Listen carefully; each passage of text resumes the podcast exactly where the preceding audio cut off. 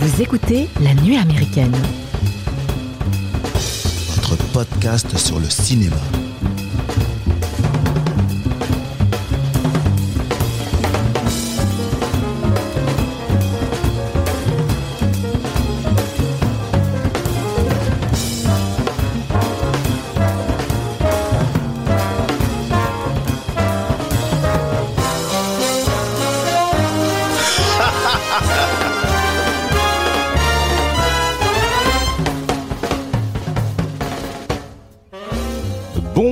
Les amis et bienvenue à la table de la nuit américaine. Aujourd'hui, émission très spéciale à nos yeux car nous allons faire la part belle au métier du cinéma et plus spécialement à l'art avec un grand A des effets spéciaux.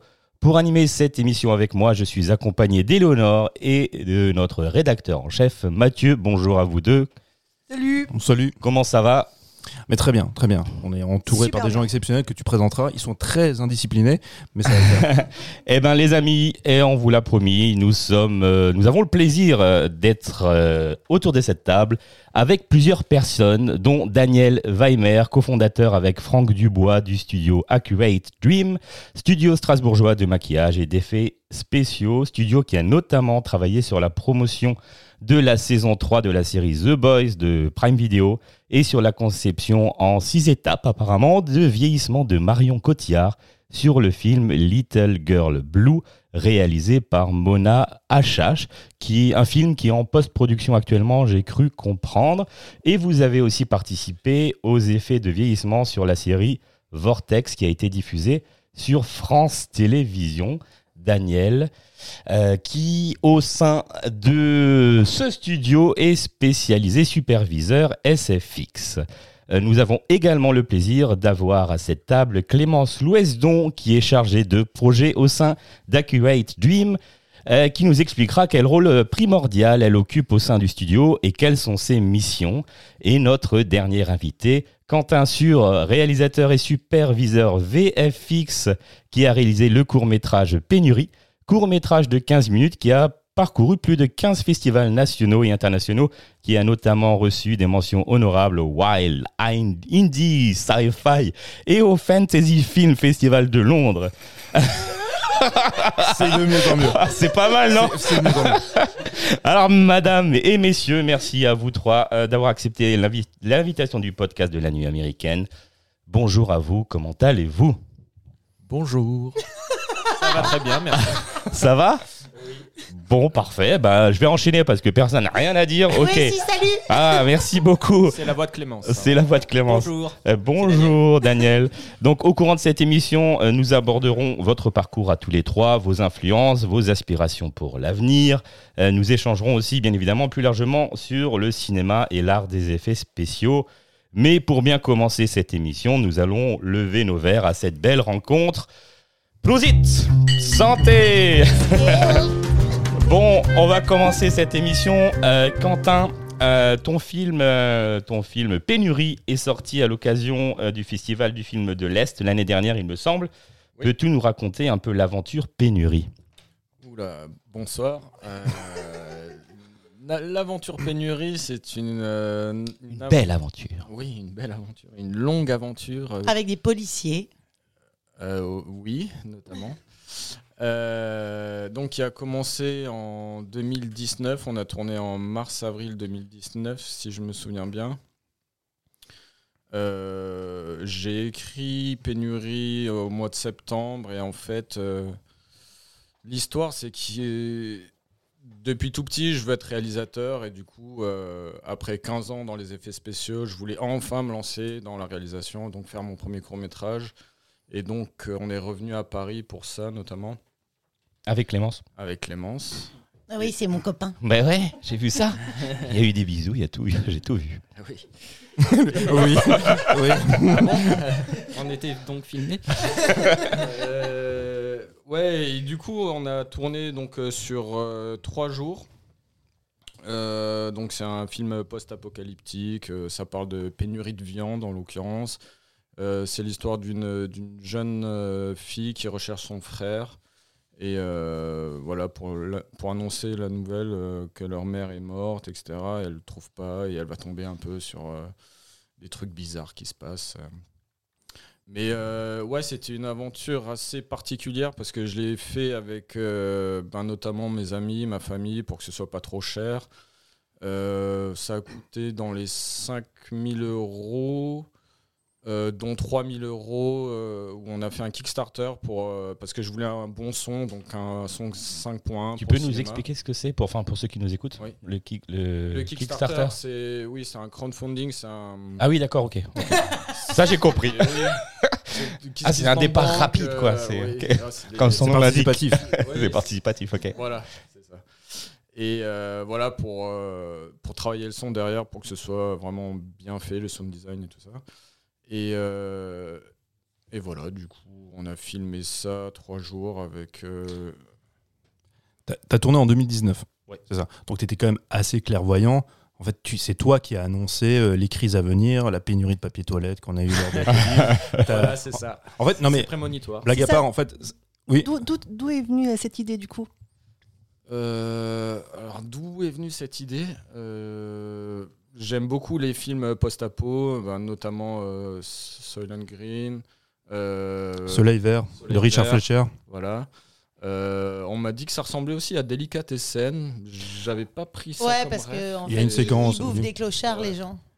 Et voilà, tu viens de spoiler tout. Merci. Merci Clémence. Euh, non, mais on le sait au début, normalement. Enfin, ouais, quoi que. Il y, a- il y a un plan qui peut rappeler Delicatessen où tu as une espèce de boucher.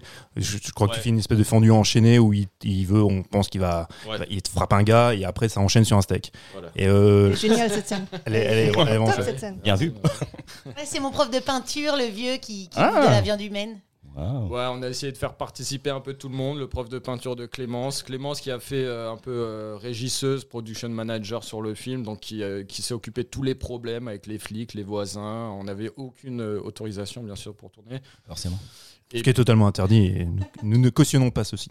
Du coup, j'ai menti aux flics toute la journée, c'était ça mon rôle, Voilà. de passer pour une débile. Mais je le fais, je le fais bien. Non, c'est un rôle de composition. Il y a, il y a- y a- non, mais il y a- il y a de très belles séquences. Si tu veux, on va, on va en parler un peu quand même du film. Ok, Il y a, ouais. il y a- à un moment donné, moi, il y a une scène que j'aime beaucoup. C'est pareil, c'est ton prof, c'est ça, ton ancien prof qui est en train de bouffer de la barmac. C'est Jürgen. Et tu fais une espèce de, de travelling arrière comme ça Ouais. qui, et qui donne tout ce plan d'ensemble qui est vraiment classe. Il y a, il y, a, il y a quelques belles idées qui sont vraiment, vraiment chouettes. Parce que tu sens que c'est léché. T'as as filmé avec une raid, c'est ça? Ouais, avec une Red Scarlet. Donc euh, il y a un bon rendu. Tu, Ouais. tu sens que même pour 5000 balles, c'est ça, hein? De, Ouais, de ouais, budget, ouais, si tu fais participer les copains, c'est que à l'image, tu, enfin, les 5000 balles, tu les vois et tu penses même que ça coûte plus cher. Ouais. Et puis les 5000 balles, il y a 3000 balles où c'est que le son, le son en fait. Mhm. Le son design de 5 points. euh, sinon, ouais, c'est dans les 2000-2500 euros. Ouais. On a essayé de. Bah, je voulais faire un truc bien, un truc léché, donc euh, priorité euh, caméra et puis euh, lighting. Et je voulais surtout donner voilà, un petit bifton, bien sûr, aux acteurs, au SFX aussi, parce que je sais que ben, faut acheter le maquillage, tout ça. Et puis. euh, et puis voilà, il y, y en avait dans le cours, donc je voulais que ce soit bien fait. Et euh, ouais, sinon, ça a, été, ça a été beaucoup d'achats de disques durs aussi, les backups, euh, tout ça, ça coûte des sous quand même. Et puis on a tout euh, fait, les décors, on a, on a tout acheté, le roi Merlin, toutes ces conneries.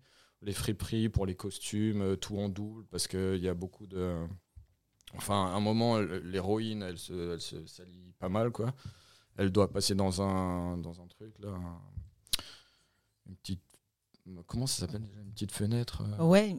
Lucarne. Lucarne Ouais. ouais une petite lucarne ouais merci Mais c'est sur- c'est surtout que tu as fait tous les effets spéciaux, les talos, tu as tout fait tout seul. Ouais. Voilà. a- Après, ouais, si tu veux, on posera la question sur le. Attends, je vais juste laisser la parole à Eleanor. Mais après, on parlera, si tu veux, de la post-prod. En fait, et ouais, tout ce que tu as fait après. Vas-y. Oui, bah, moi j'ai beaucoup aimé cette scène de dégustation. Je l'ai trouvée euh, très propre, très léchée, justement. Et euh, je voulais savoir, parce que j'ai vu dans le making-of qu'il y avait un, un storyboard. Du coup, est-ce Ouais. que c'est toi qui l'as fait? C'est moi. Impressionnant, j'ai beaucoup aimé. ah merci Ça t'a- pris combien de temps en fait? Pour faire le storyboard? Oui. euh, je sais pas peut-être une heure Euh, Ah oui, seulement, t'es efficace ouais Ah oui. Ouais, non, parce que j'ai. Bah, comme je travaille dans la prévise, donc euh, je fais beaucoup de storyboard. Quentin, Et- Explique, Prévise, explique juste si tu veux. Oui, pardon, c'est de la prévisualisation. Donc, c'est c'est une étape euh, qui passe avant le tournage d'un film. Euh, ça se fait beaucoup sur tout ce qui est blockbuster, film où il y a beaucoup d'effets spéciaux, où en fait on maquettise en 3D ce que va tourner le réalisateur pour euh, question Qui a un peu supplanté quand même les storyboards actuellement. Quand même. On non utilise toujours le storyboard, mais c'est plus détaillé. le- Mhm. on, a, on a une notion de lumière, on a une notion de, de, de profondeur, de 3D, du coup, comme on utilise la 3D, et c'est beaucoup plus rapidement euh, refaisable. Enfin, on peut modifier plus rapidement la scène euh, au niveau du timing de l'action, des persos, etc. Alors, juste si tu peux approcher le micro et ta Pardon. bouche du micro. Oui. Et tu peux le pencher en avant, enfin un Je- peu je peux plus. le mettre comme ça. Je vais Même tu peux le basculer pour que ce soit plus agréable. Voilà, Voilà. parfait. Et sinon, tu peux mettre une main sur la tête et faire un clin d'œil à Mike. Et sauter à cloche-pied. Vas-y. Et, donc- et- et ouais, parle-nous un peu de la post-prod. Donc, tu as trois jours de tournage, c'est ça? Ouais, trois Et- jours de tournage. Et à post-prod pour tout ce qui est, euh, bah, justement, tout ce qui est euh, VFX que tu fais. Alors, juste avant de commencer, parce qu'on a plein de questions, moi j'aimerais bien euh, différencier la VFX de la SFX. Alors le, Faire, ouais, dis- dis-nous la différence pour. euh, alors le VFX, c'est donc Visual Effects. Ah, le VF, pardon. C'est comme là, le Covid. Le- oui. C'est les effets visuels, donc tout ce qui est numérique, et. SFX, euh, donc c'est tout ce qui est practical, ouais, c'est tout ce qui est pratique sur, le tournage, euh, explosion, fumée, euh, D'accord, ok. make-up. euh, Maquillage. enfin, ouais. Ok, d'accord. Il y a quelqu'un autour de cette table qui pourra après Ouais. Il développer. y a vraiment une différence entre SFX et, euh, et MFX, parce que du coup, c'est- c'est c'est quand même vraiment deux départements différents. Ok. Donc, le, le- le- le- comme il disait, les, effectivement, les, les SFX, c'est quand même vraiment plus la pluie, la fumée, les explosions, les trucs, le, finalement presque les effets pyrotechnie aussi, Mhm. ce genre de choses. À l'international, en France, c'est encore pas tout à fait pareil, mais du coup, le, le, le, le fait est que du coup, le MFX, donc du coup, le- les make-up effects, c'est encore vraiment un, un aspect à part, quoi. C'est deux départements différents. D'accord. Nickel, merci. Merci pour cette précision.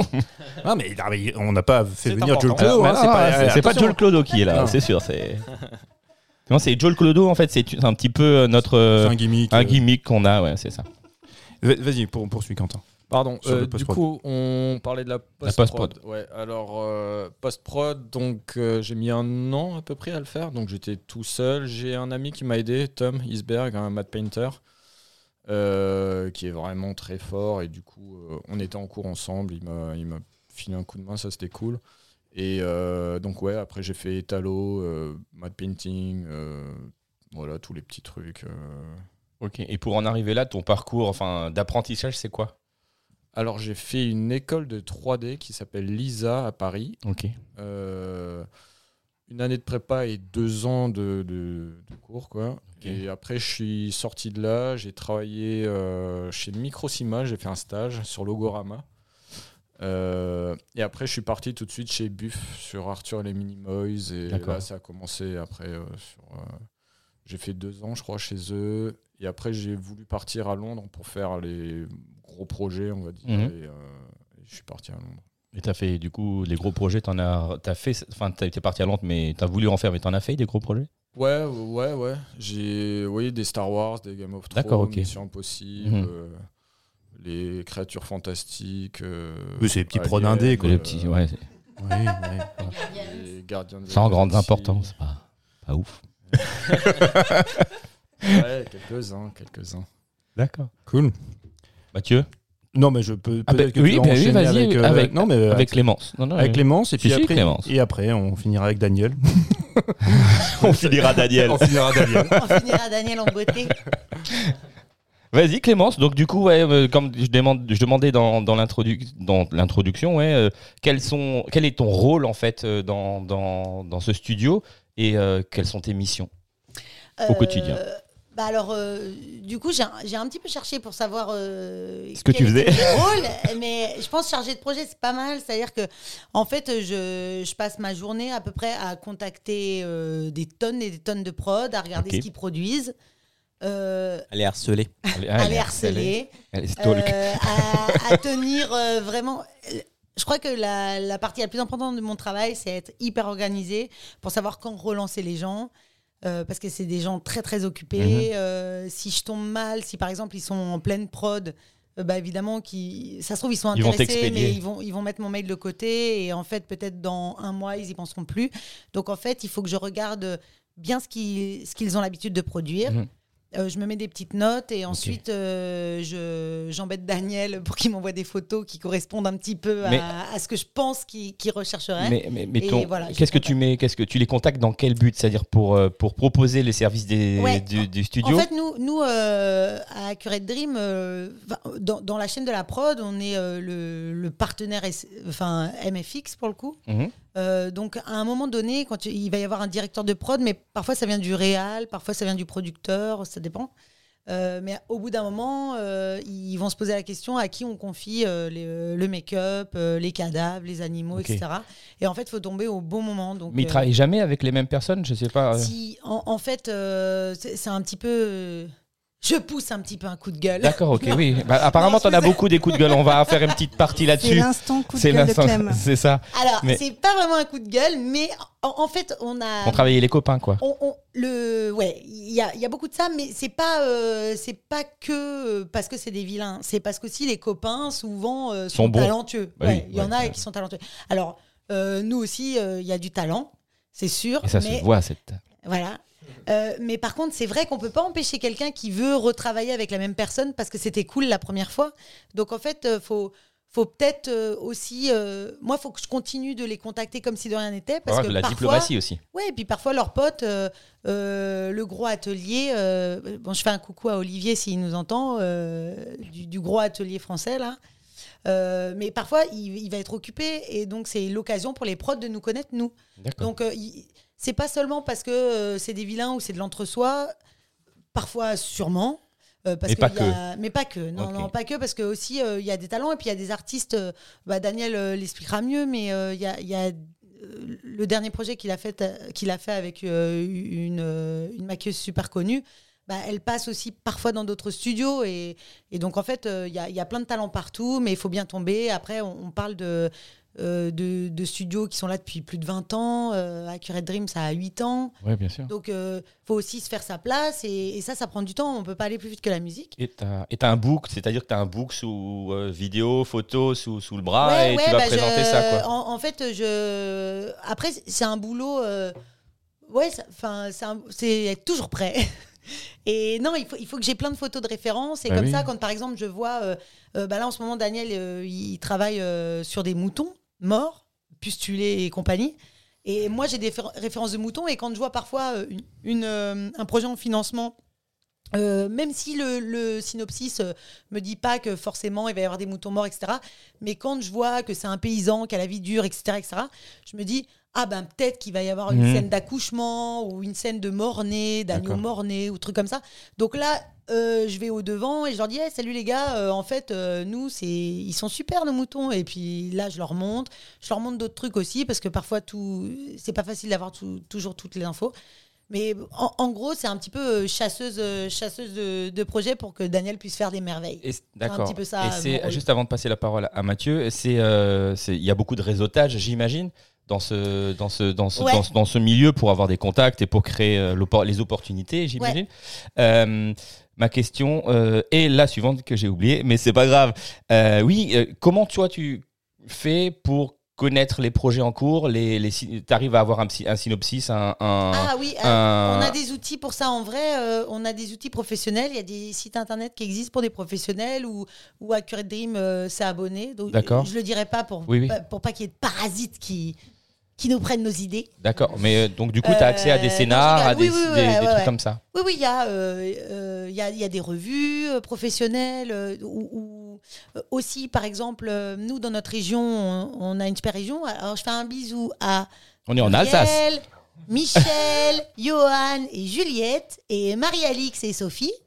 euh, du bureau des Ah, tournages euh, de la région Grand Est. Si vous nous écoutez, euh, moi, moi, moi. On va leur diffuser. Euh, et du coup, euh, par exemple, eux, ils nous donnent en tant que professionnels euh, les, les prods qui, qui vont tourner dans le Grand Est. Et puis ça, on peut l'avoir dans, dans pas mal de régions aussi, parce que Accurate Dream, on- notre atelier est à Strasbourg, mais, mais Vous les tournages partout. sont partout Mhm. en fait.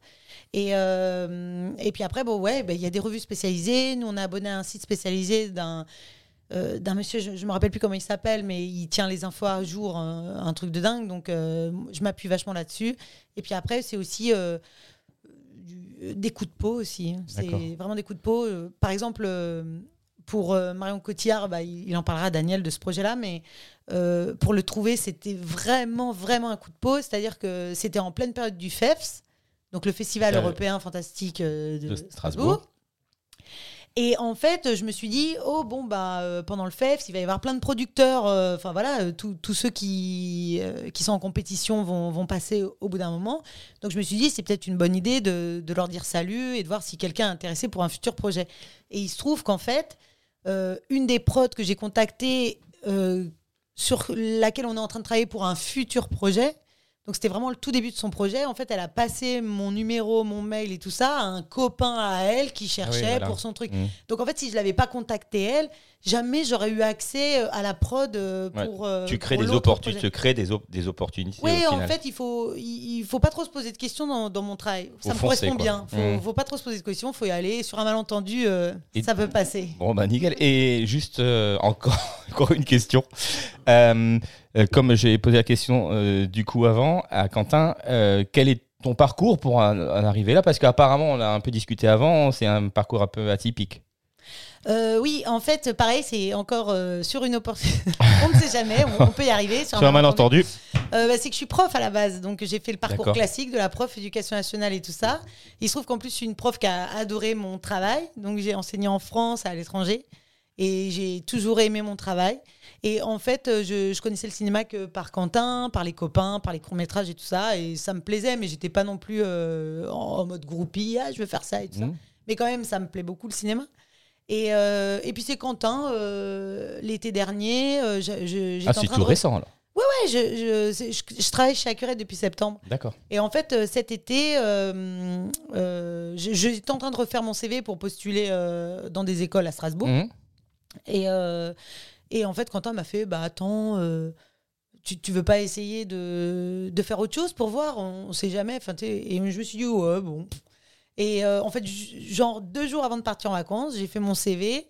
Et là, j'ai découvert Accurate Dream sur LinkedIn. Et je me suis dit, mais c'est incroyable que c'est à Strasbourg parce que là, pour le coup, euh, euh, je suis hyper impressionnée par le make-up, je suis hyper impressionnée par le, le- le boulot de Daniel, de Yasmine, de Julia. De, Mais de ils se connaissaient déjà, Quentin Non, non, et non, non, Daniel Non, pas du Non, tout. non, ils se connaissaient pas. Et, et en fait, ils cherchaient quelqu'un euh, euh, pour faire donc ce que je fais. Euh, et pour être sûr vraiment qu'ils puissent lire mon CV, je crois que je les ai harcelés de tous les côtés. J'ai j'ai contacté euh, à peu près dix fois euh, Franck, euh, Nicolas. Euh, qui travaille euh, chez Accurate aussi. Enfin voilà, euh, leur site internet, euh, tout pour être sûr, ouh, je suis là et ça peut être cool. Et en fait, je crois que je les ai eu à l'usure. Ils se sont dit, ouais, pourquoi pas. Mais j'ai des tonnes de questions en fait qui me viennent. Ben, Daniel, justement, toi qui es cofondateur du, de, de ce studio, Accurate Dream, comment, comment tu t'en viens à embaucher quelqu'un qui t'envoie un CV de l'éducation nationale pour faire un, un boulot comme ça? Ben, disons que c'est. C'est pas peut-être toi qui l'as embauché, mais je veux dire. euh, Non, non, mais on a fait le, le- avec, L'entretien. euh, mon- du coup, le- avec euh, mon collègue Franck, on a fait euh, justement l'entretien et on s'est. Finalement, ça, ça, ça matchait quoi. Il y avait. D'accord, il y ok, avait une quelque connexion. chose qui- il y avait une- Ouais, parce qu'elle a de la gouaille. Oui, voilà. Mais, Oui, elle a dit, elle les a harcelés. Exactement, elle a tellement insisté qu'on s'est dit, bah, ça peut que nous. Enfin, nous, ce qui, ce qui nous manquait, c'était un peu ça aussi. Finalement, quelqu'un qui, qui allait euh, mettre en avant notre travail, parce que finalement, euh, on- déjà, le, le- le- le- la création d'Accurate Dream part du principe que finalement, euh, un, un artiste, euh, souvent, c'est un mec un peu seul tout dans son atelier et qui ne sait pas trop se vendre, donc moi. mhm. Et puis, euh, qui est du coup euh, de quelqu'un qui sait un peu organiser les- les- les- le- le- la chose autour et qui, qui, va, qui va plus s'occuper de l'aspect financier, de, de- du, du dialogue avec le client, du dialogue avec les fournisseurs et ce, ce genre de choses. Donc, Franck. Et euh, du coup, ce qui nous manquait encore plus, c'est finalement quelqu'un qui allait vraiment promouvoir vraiment notre travail et, euh, et, et nous mettre en avant et aller parler justement aux, pro- aux producteurs et faire justement euh, en sorte que ces, ces petits, ces petits coups de chance, du coup, comme disait Clément, Arrivent, les opportunités souvent, arrivent souvent, ouais. Elles se créent plus souvent, ouais. Et, et du coup, tu es un peu agent de studio. C'est ça. On peut, on un peu ça, quoi. ça. Chargé de projet, c'est bon. Voilà, mais Ouais, agent mais de studio. Je savais pas comment dire parce que moi j'ai toujours été juste instit, éducation nationale. Je, je, connais pas les mots genre ah. responsable, chargé de projet, bidule truc, je sais pas trop. Moi aussi, avant, j'étais juste cheminot et puis j'ai changé. T'es un Ouais, je me suis impresario. je suis un impresario.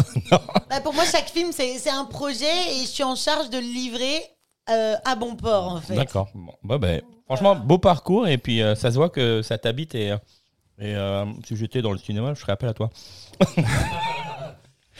Et, euh, Daniel, je sais pas, tu. Non, non, mais pas, pas ça, Daniel, parce que je... Daniel Ouais. était déjà très intéressant en nous expliquant tout à l'heure la différence entre les, les SFX et MFX. Et Voilà. toi, bah, ta particularité, en fait, ton domaine de prédilection, du coup, ce serait quoi?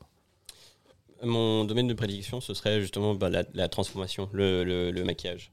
Donc euh, le, le, hum, tout, ce qui, tout ce qui va être euh, du coup les prothèses, enfin le- la, la prise d'empreinte d'un acteur, euh, voir ce qu'on peut modifier son anatomie en fonction des, des, des projets, que ce soit du vieillissement, que ce soit du fantastique avec des créatures, ce genre de choses. Et donc du coup, euh, comment euh, réaliser ça de façon euh, practicale, comme disait, comme, comme disait avant, justement, le, le- et, et de le faire devenir réel, quoi, Mm. vraiment, palpable. Et le, le- oui, le, le plus important, c'est vraiment, euh, c'est vraiment le cœur du, du, euh, de, de ce que moi je fais. Donc, Et le, vraiment, et le plaisir, c'est de voir en fait ta, ta création qui prend forme et qui prend vie. c'est un peu ça, ouais, parce que c'est euh, c'est un processus quand même assez long. Euh, et il y a, il y a quelque chose de, de, de finalement d'assez peu concret d'une certaine manière avant, parce que c'est vraiment beaucoup d'étapes. Enfin, j'ai déjà un peu commencé à parler du, de, de la prise d'empreinte. Enfin, au final, euh, quand euh, du coup les, les acteurs sont cas- castés et qu'on nous dit euh, faut qu'on fasse sur eux, finalement, bah, on a le, le, le- donc la prise d'empreinte, le, le, Tu le fais un moulage tirage, voilà, le moulage qui, qui est de, de la personne. Donc euh, ensuite un tirage, donc vraiment une- du- un duplicata de 3D du coup de la personne sur lequel du coup on va pouvoir appliquer différentes pâtes euh, sculptées, de la- des plastilines pour euh, justement mod- modeler euh, le, le- le- les formations, les, les transformations de la personne.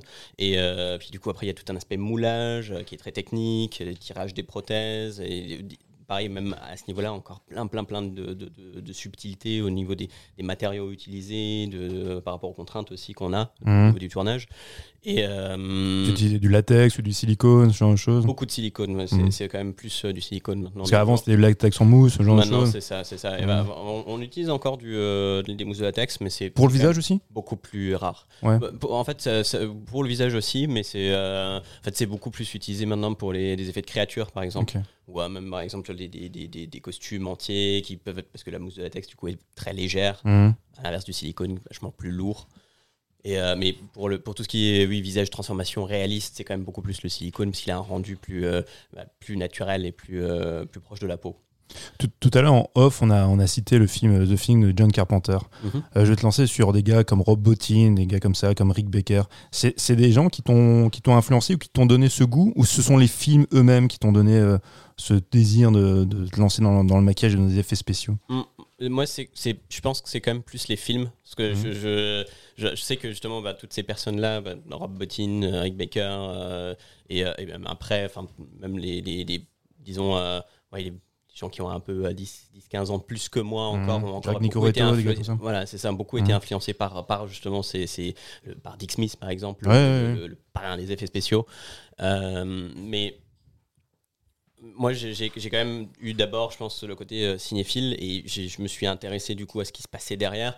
Et forcément, après, je suis tombé sur ces grands noms justement du, du, du make-up.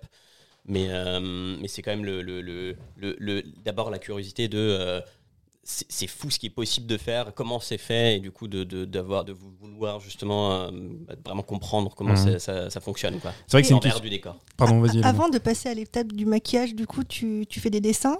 C'est- Ça, ça arrive que je fasse des petits croquis, c'est pas mon, mon, mon point le plus fort, mais, euh, mais le, ça arrive de faire ouais, des, petites, des- des petits croquis, des, euh, au moins juste pour euh, les intentions, on va dire justement, ou, euh, ou même des petites maquettes, euh, un- une, une petite euh, ébauche de sculpture, on va dire un peu moins détaillée, mais quelque chose pour au moins donner un, un aperçu, on va dire, ça, ça, ça arrive. ouais. Et en moyenne, du coup, euh, combien de temps ça te prend de faire un maquillage, euh, par exemple, juste pour le visage Ça dépend du moyenne, projet, j'imagine. Évidemment. c'est très mais très difficile à dire parce que c'est vraiment euh, en entre- fonction. avec les différentes étapes, du coup, de, j'imagine que parfois il faut peut-être attendre que ça sèche ou. Oui, euh, oui, oui, bah, bah, bien sûr. Il y a des, alors, il y a des temps incompressibles avec, du- où justement on est euh, soumis à, bah, le- aux matériaux. Mais, euh, mais euh, en fait, ça, ça, peut, ça, ça peut vraiment.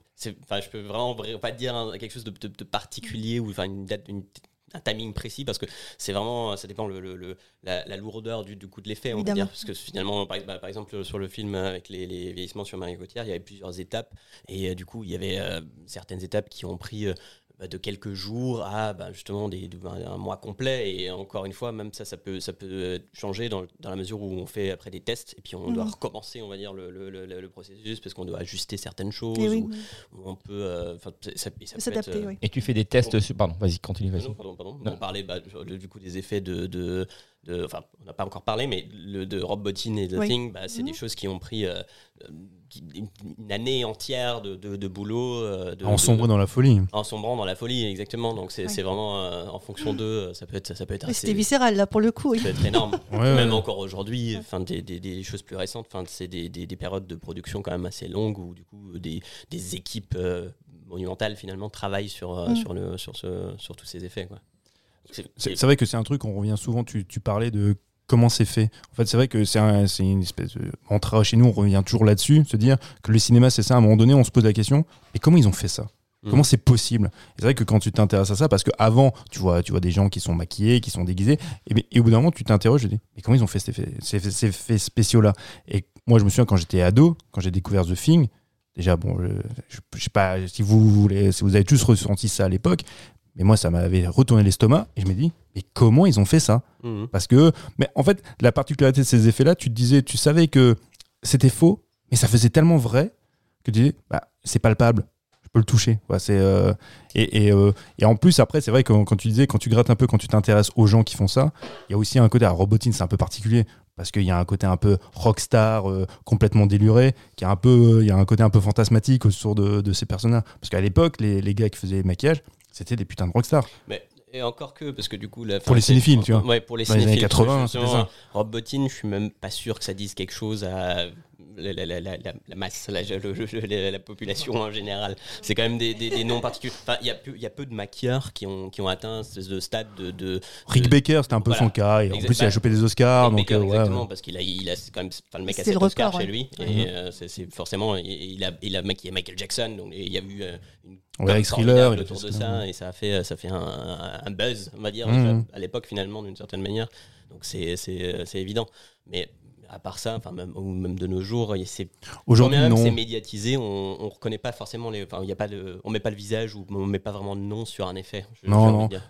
Bah, on, on pourrait parler du César technique euh, qui est arrivé que l'année dernière quand même. Tout à fait. Ouais. Ah bon, après, le, le- ça, c'est encore une fois en France. hein. C'est encore un, un- Ouais, un ouais. problème tout à fait différent parce que finalement, le, le- le Oscar du maquillage existe depuis les années 60. Donc, c'est. Ouais, voilà, euh, les, chez euh, les Oscars, il y a l'Oscar du maquillage. En France, l'année dernière, ils ont sorti enfin le- les Césars techniques. Il n'y avait rien avant. Il y avait rien. Et, et encore, nos Césars techniques sont hyper nuls parce que nous, c'est euh, SFX, MFX, VFX, tout, tout, Tout la compris, quoi. technique, en Tout, fait, ouais, tout ouais. compris.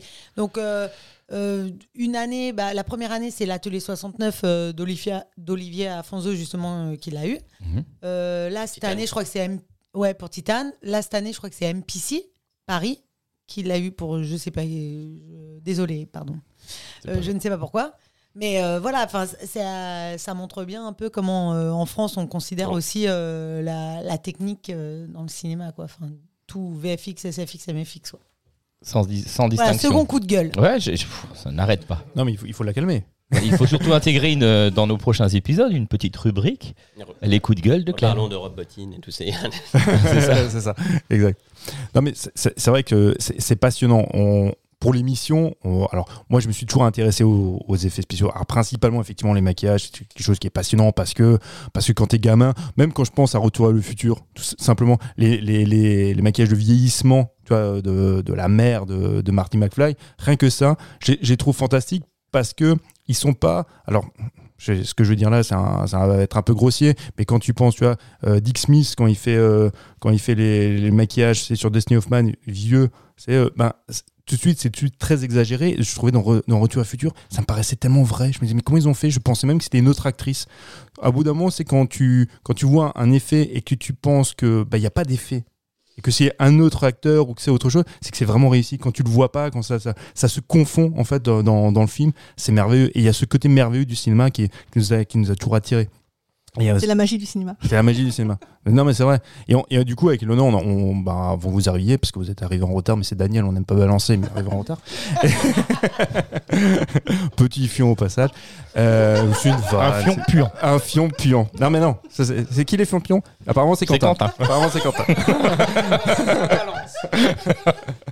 non, et, du coup, on, on parlait de. de C'est un ça. effet spécial aussi. C'est un effet C'est spécial. SFX. Oui, oui. De la pyrotechnie. Ouais, Presque. C'est olfactif, c'est un effet olfactif surtout. Non, et on parlait en fait de tous ces effets spéciaux et, euh, et de comment en fait ça, bah, des origines, la genèse. On parlait tu sais, des, des gars comme Lon Chaney, l'homme aux mille, aux mille visages. On parlait de tous ces gars-là et c'est passionnant comme on se disait, le cinéma à l'origine, c'est déjà un effet spécial.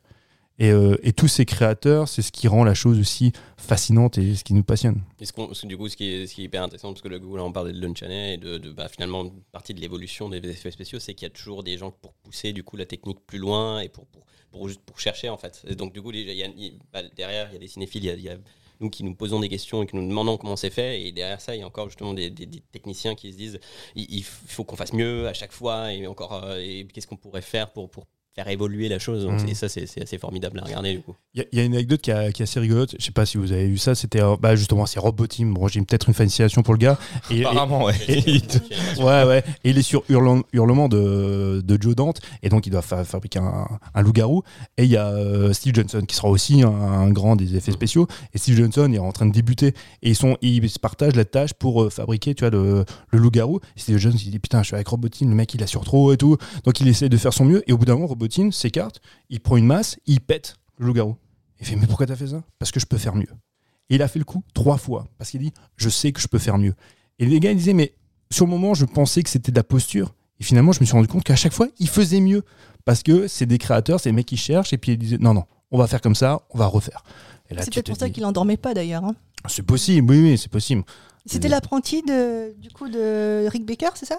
Ouais, ouais, ouais. Ouais, Ouais, il y a l'anecdote qui voudrait, c'est que bah, la même année, ils font euh, Le Garou de Londres, de Londres, tu vois, de John Landis, et Joe Dante fait euh, Hurlement.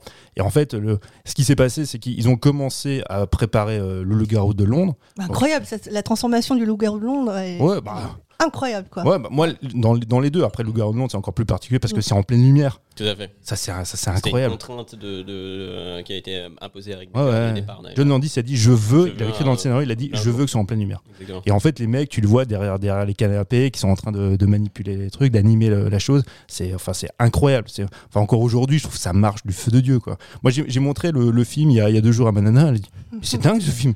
Enfin, je Mais ça n'a c'est pas vieilli en fait. Ouais, c'est incroyable. L'effet n'a pas vieilli. C'est incroyable. Ouais. Et en fait, ce qui s'est passé, qu'ils ont, ils ont pas eu le financement pour faire Loup-garou de Londres. Donc, Rick Baker, à un bout d'un moment, bah, il a été pas appelé par euh, Joe Dante. Il fait Moi, je vais aussi faire un film de Loup-garou. Donc, à gars- Roubaix. Ouais, et donc, du coup, il lui a donné toutes les techniques. Et puis après, t'as John Landis qui l'appelle et fait Euh, Finalement, c'est bon, on a le pognon. Et Baker fait Ouais, mais moi, je me suis engagé et, euh, chez, euh, chez Joe Dante. Il fait Mais tu lui as pas donné tes techniques? Bah, si. Il fait Ouais, attends, mais t'es sérieux là? Donc finalement, il a dit Attends, j'ai une solution. J'ai un petit gars, il s'appelle Robotine. Je crois qu'il va assurer. Je vais le filer à Joe Dante et puis et moi, je travaille avec toi. Et enfin, quand tu vois les deux films, c'est dingue. Et Rick Baker a eu la pression aussi. hein. Il y a des anecdotes comme ça sur, sur Rick Baker qui disait qu'il avait vu, vu qu'il se faisait un peu plus ou moins dans la même fenêtre de temps, ben, qu'il qu'il y avait des échanges du coup forcément entre les deux et euh, où du coup Rick Baker disait qu'il avait quand même la pression parce qu'il trouvait ça vachement bien ce que ce qu'avait Ah ouais, réussi à faire euh, Robotine sur, euh, sur, euh, sur Hurlement. Et puis ça, pour les deux, j'imagine que ça doit être une espèce d'émulation. Tout à fait, oui. Donc ça, c'est ouais, c'est génial. C'est vraiment génial. Et consécration finalement quand même pour, euh, pour, pour Rick Baker. Ouais, qui reçoit l'Oscar. Donc pour le coup, là, bah, avant, vous parliez des distinctions. C'est, euh, si je dis pas de bêtises, c'est, le premier véritable Oscar euh, pour euh, des effets, en fait, euh, pour les effets spéciaux de cet ordre-là. Non, il n'y a pas un truc Je- particulier? Non, euh, il me semble Non, qu'il- je sais pas. il, il semble- il me semble qu'il y a déjà eu un, une sorte de, de début de, à titre honorifique pour, euh, dans les années 50 euh, pour. euh, Pour Jack Pierce, non? Non, Non. il me semble. Je peux chanter William normalement, Oui, tu il peux faire une musique d'ascenseur. Le, le cabinet du là-haut, et il y avait un, Ah il oui. y avait un, un acteur, enfin justement, euh, Randy, je sais, Randy, je sais plus comment, qui, qui, qui jouait euh, en fait 12 personnages différents. et Il y avait tout un tas de transformations faites par. William Tuttle, et donc du coup, il, il me semble que lui, il a eu une sorte de premier à titre honorifique justement et où du coup on a commencé à se poser des questions à se dire bah, bah, c'est quand même c'est quand même un truc qui mérite une récompense aussi et donc c'est c'est là que ça a été euh, ça a été C'est lancé bien, mais pas top. C'est bien Mevada. Et ensuite, du coup, il me, il me semble que le vrai premier, c'était euh, c'était quand même pour la planète des singes. avec Ah John oui. Chambers. Ah oui, ok, d'accord. Ouais, ouais. Bon, pas dégueu non plus, Ouais, quoi. c'est pas dégueu. Ouais, Pas dégueu, ouais, Exactement. ouais. Et D'ailleurs, ça, ça me fait penser de la planète des singes. Moi, le, la version de Tim Burton, je l'aime pas, mais alors, les maquillages, ils sont quand même dingues, quoi. Moi, je Tout à trouve fait. vraiment, vraiment classe. Bah, Genre, les- les- les- aussi, euh, en grande partie, euh, Rick Baker. Exactement. Et, euh, bah, le, le- les personnes qui travaillaient avec lui, euh, Kazuhiro Tsuji aussi, Mm, qui, mm. euh, qui bosse énormément. euh. Et Kaz- Kazoo, il vient tout le temps voir Daniel. Même moi, je que suis, je suis à Québec depuis septembre et, et quoi Kazoo, Looney il est venu, euh, il est venu dire salut à Daniel. Donc même, il- C'est un personnage de anglais, dessin animé. tu peux pas- Non, mais en anglais, tu peux pas dire tu ou vous, mais en tout cas, euh, ils sont copains. Comme et, cochon. euh, et par contre, il faut savoir que quand Kazoo vient euh, à l'atelier, apparemment, il faut que tout soit nickel. Genre, c'était le gros ménage de ma boule. Euh, Non, pas vrai. Non, non, pas du tout. Oh tomber. C'est toujours rangé chez nous. Il n'y a aucun produit qui traite. Toutes les étagères sont Mais bien bon. rangées. Il n'y a pas de problème. Voilà, bah, je dis ça, je dis rien, mais euh, Daniel a le 06 de Kazoo. Au cas où. Deux, Oscars. Au cas où, on en aurait besoin. Non, mais, là, on, non, mais on rigole, mais euh, moi, pour le coup, je suis un peu impressionné. Parce que c'est quand même hyper la classe. C'est vrai. Mais en fait, Kazoo a en partie formé Daniel, c'est pour ça que Daniel est fort aussi. Ah, voilà. Mais oui, bah oui. Ah. si. Non mais voilà. D'accord, c'est pas que Non, du talent. Da- Daniel, c'est comme euh, tous les, tout ça, Non, comme mais- tous les artistes. euh, à chaque fois que je dis à Daniel, ouais, c'est super ce que t'as fait, il me fait moi. Ouais, c'est ça. Et alors, Premier de la Daniel classe, le syndrome du premier de la classe, ouais. Quand Daniel sourit, c'est, il est un peu content, vite fait. D'accord. Mais il y a toujours le peut mieux faire quand même. C'est un truc Mais c'est un perfectionniste. Il Ouais. vient de le- il vient d'expliquer euh, Ouais. tout à l'heure le, le truc. Et c'est comme euh, ouais, Quentin aussi, quand euh, il a des. Non, mais quand t'as des. Je suis innocent. Je suis innocent. Non, non, mais quand il a des félicitations d'un truc, il fait. Ouais, Ouais. Là, là, c'est- ils sont à leur max quand ils font ça. D'accord, Ouais. bah, il faut être content quand il nous sourit. Non, Quoi. mais- non. Non. en, en fait, les grands artistes, et on en a autour de cette table, ça se reconnaît, en fait, ils sont humbles et ils portent une casquette. C'est à ça vrai, que tu peux vrai, les identifier. c'est vrai, c'est vrai. Ça. C'est pas moi, du coup. Non, mais Non. dans- t'as jamais Dans, eu la dans mon genre, dans mon genre, je suis Oui, un t'es un artiste. artiste, oui, surtout le matin au réveil. euh, ouais, t'es un artiste.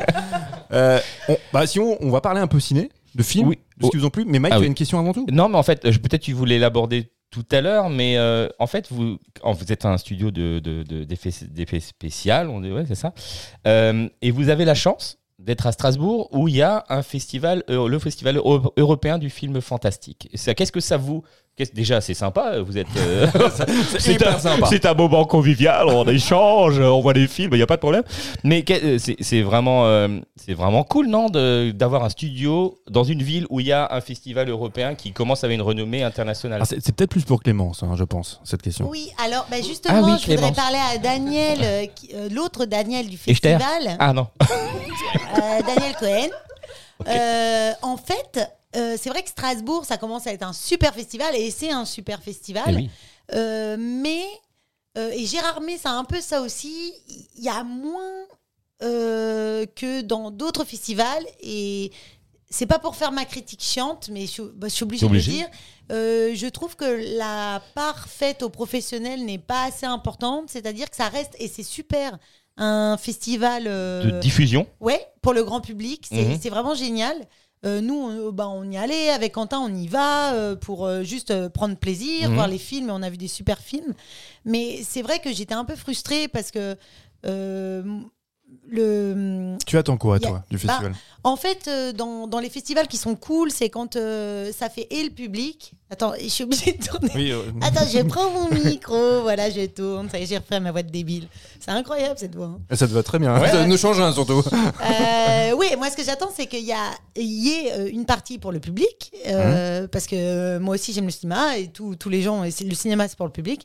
Mais c'est vraiment euh, super d'avoir une partie pro où les professionnels peuvent se rencontrer, donc les producteurs, les acteurs, les techniciens, pour parler des projets en cours. Des off, quoi. Ouais. Un off. euh, de- Ouais, Il n'y a pas que- ça. Non, non, il n'y a pas vraiment. Non, il n'y a pas du tout ça, même, en fait. Et j'étais assez déçue parce que je me suis dit, ah bah super, pour une fois, c'est un festival où j'ai pas besoin de prendre le train, c'est à la maison, c'est cool. Et en plus, c'est un festival que j'aime dans la programmation. Et, et c'est vrai, je les ai contactés, donc euh, je balance.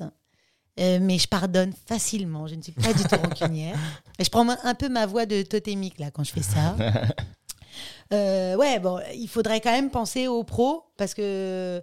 Parce qu'il y en a déjà à ouais, Strasbourg ouais, et dans ouais. la région. Oui, et puis même, euh, par exemple, euh, bah, avec Quentin, j'avais même écrit à, des, à un réal euh, ukrainien c'est pas- on va pas parler d'actualité. Non, non. Et Il de Pierre Palman est- non plus. Non, il se trouve qu'il était ukrainien et, euh, et c'était un chouette film. Euh, c'était Pam Fear, c'était super. J'avais euh, parlé au, au Réal pour qu'on se voit après.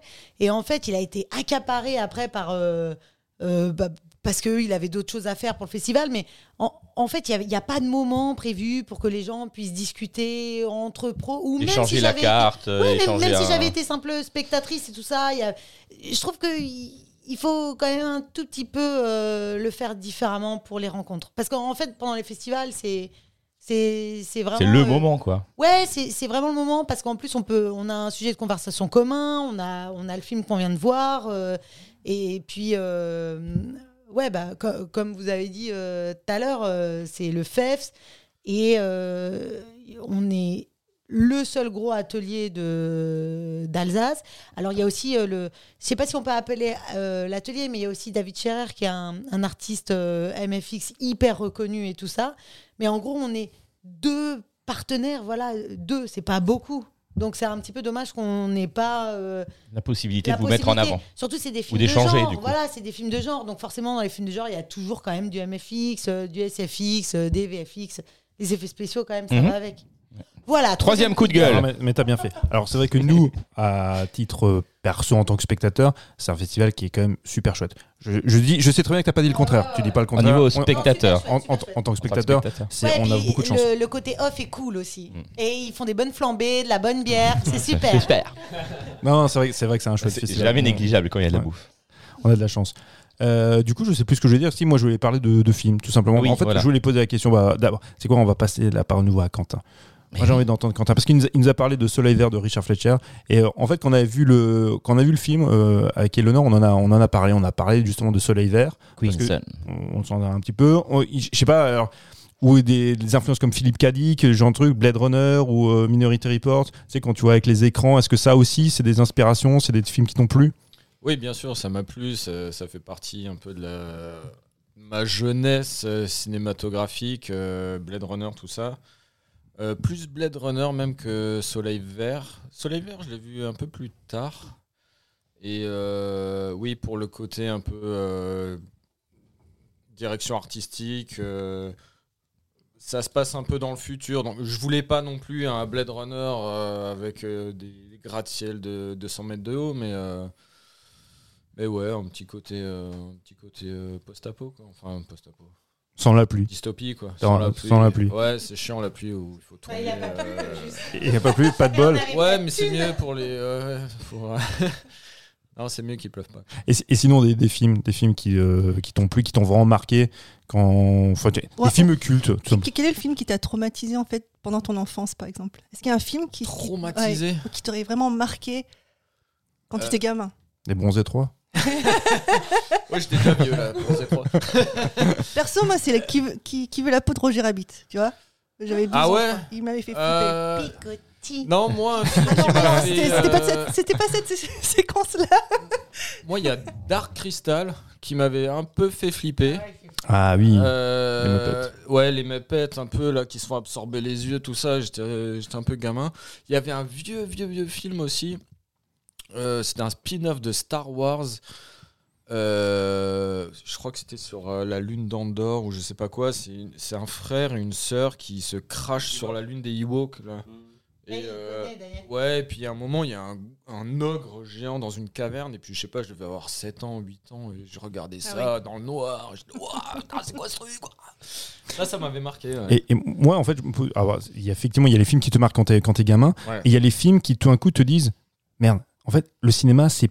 C'est autre chose. En fait, qui, Ouais. qui, te, qui te donne la révélation de me dire Ah, mais il y a des gars en fait derrière qui font les films. C'est- Ouais. C'est, quoi ce, ce film-là? C'est lequel Alors- ou lesquels? Alors, euh, pour moi, c'est Jurassic Park. Mhm. Ouais, Jurassic Park, j'étais, je devais avoir 11 ans, 12 ans, 93. Non, euh, J'avais 10 ans. Il est sorti en 93. ouais, Ouais. 93, donc ouais, bah, j'avais J'avais 8 ans. 11 ans. J'avais 8 ans. Mais non. si elle a 11 ans, t'avais avais 10. T'avais 10 ans. Je suis né en 85.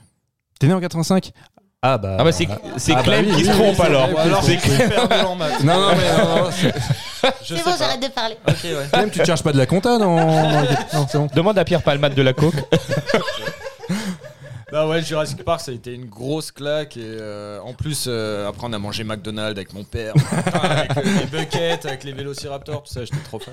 Mais, alors, mais tu sais quoi Après, on parle là de, à nouveau de Jurassic Park parce que pour moi, c'est- je pense que c'est un moment charnière parce que entre il y a, il y a- on, on aussi d'un personnage qui s'appelle Phil Tippett qui Ouais. justement lui est, Ouais. euh, est- un peu à la bascule qui se dit merde je vais peut-être perdre mon job et puis après qui va faire cette transition vers les VFX donc Ouais. si, si vous voulez bah, avec Daniel et toi après si vous voulez moi, moi c'est un truc qui m'intéresse beaucoup parce que je pense que c'est vraiment un jalon hyper important dans l'évolution des, des effets spéciaux et si on va par Jurassic Park il y a quoi?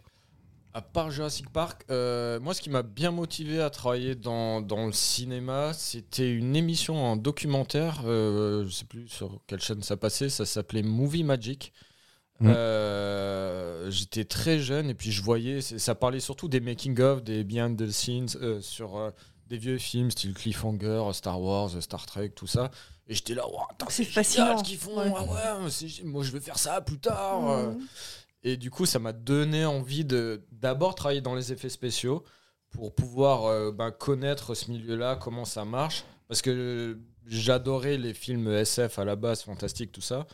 Et, mais je voulais savoir comment ça marchait avant de, débarquer là-dedans. Donc j'ai fait des études là-dedans, j'ai fait, euh, j'ai bossé là-dedans. Et là, du coup, c'est le changement où je veux réaliser. Et puis, euh, en, connaissant un peu ce milieu-là, maintenant, bah, faire mes films et proposer des trucs. quoi. Mais là, tu es en tant qu'indépendant. Donc, tu travailles pas pour les studios. euh, voilà. Euh, non, là, là je travaillais pour euh, Framestore, D'accord. qui est une, une des grosses majors des, des effets visuels, euh, qui a travaillé sur Gravity, enfin tous ces trucs-là. Et euh, bah, j'ai arrêté pour pouvoir réaliser mon, mon premier long métrage. Donc là, il est en développement. je l'ai D'accord. etc. Et c'est un projet qui, que tu as commencé quand euh, Non, on qui dit a- rien, on dit rien. on dit Non, rien. Ah non, mais le- le- non, on peut au top secret, bien évidemment. Ah, non, mais il a commencé quand? C'est là, c'est il a commencé euh, mi-octobre. d'accord dans ta tête. Euh, oui, non, non, dans ma tête, Ça il a commencé il y a longtemps. Mais euh, j'ai arrêté de travailler mi-octobre pour me lancer à fond dedans et à D'accord.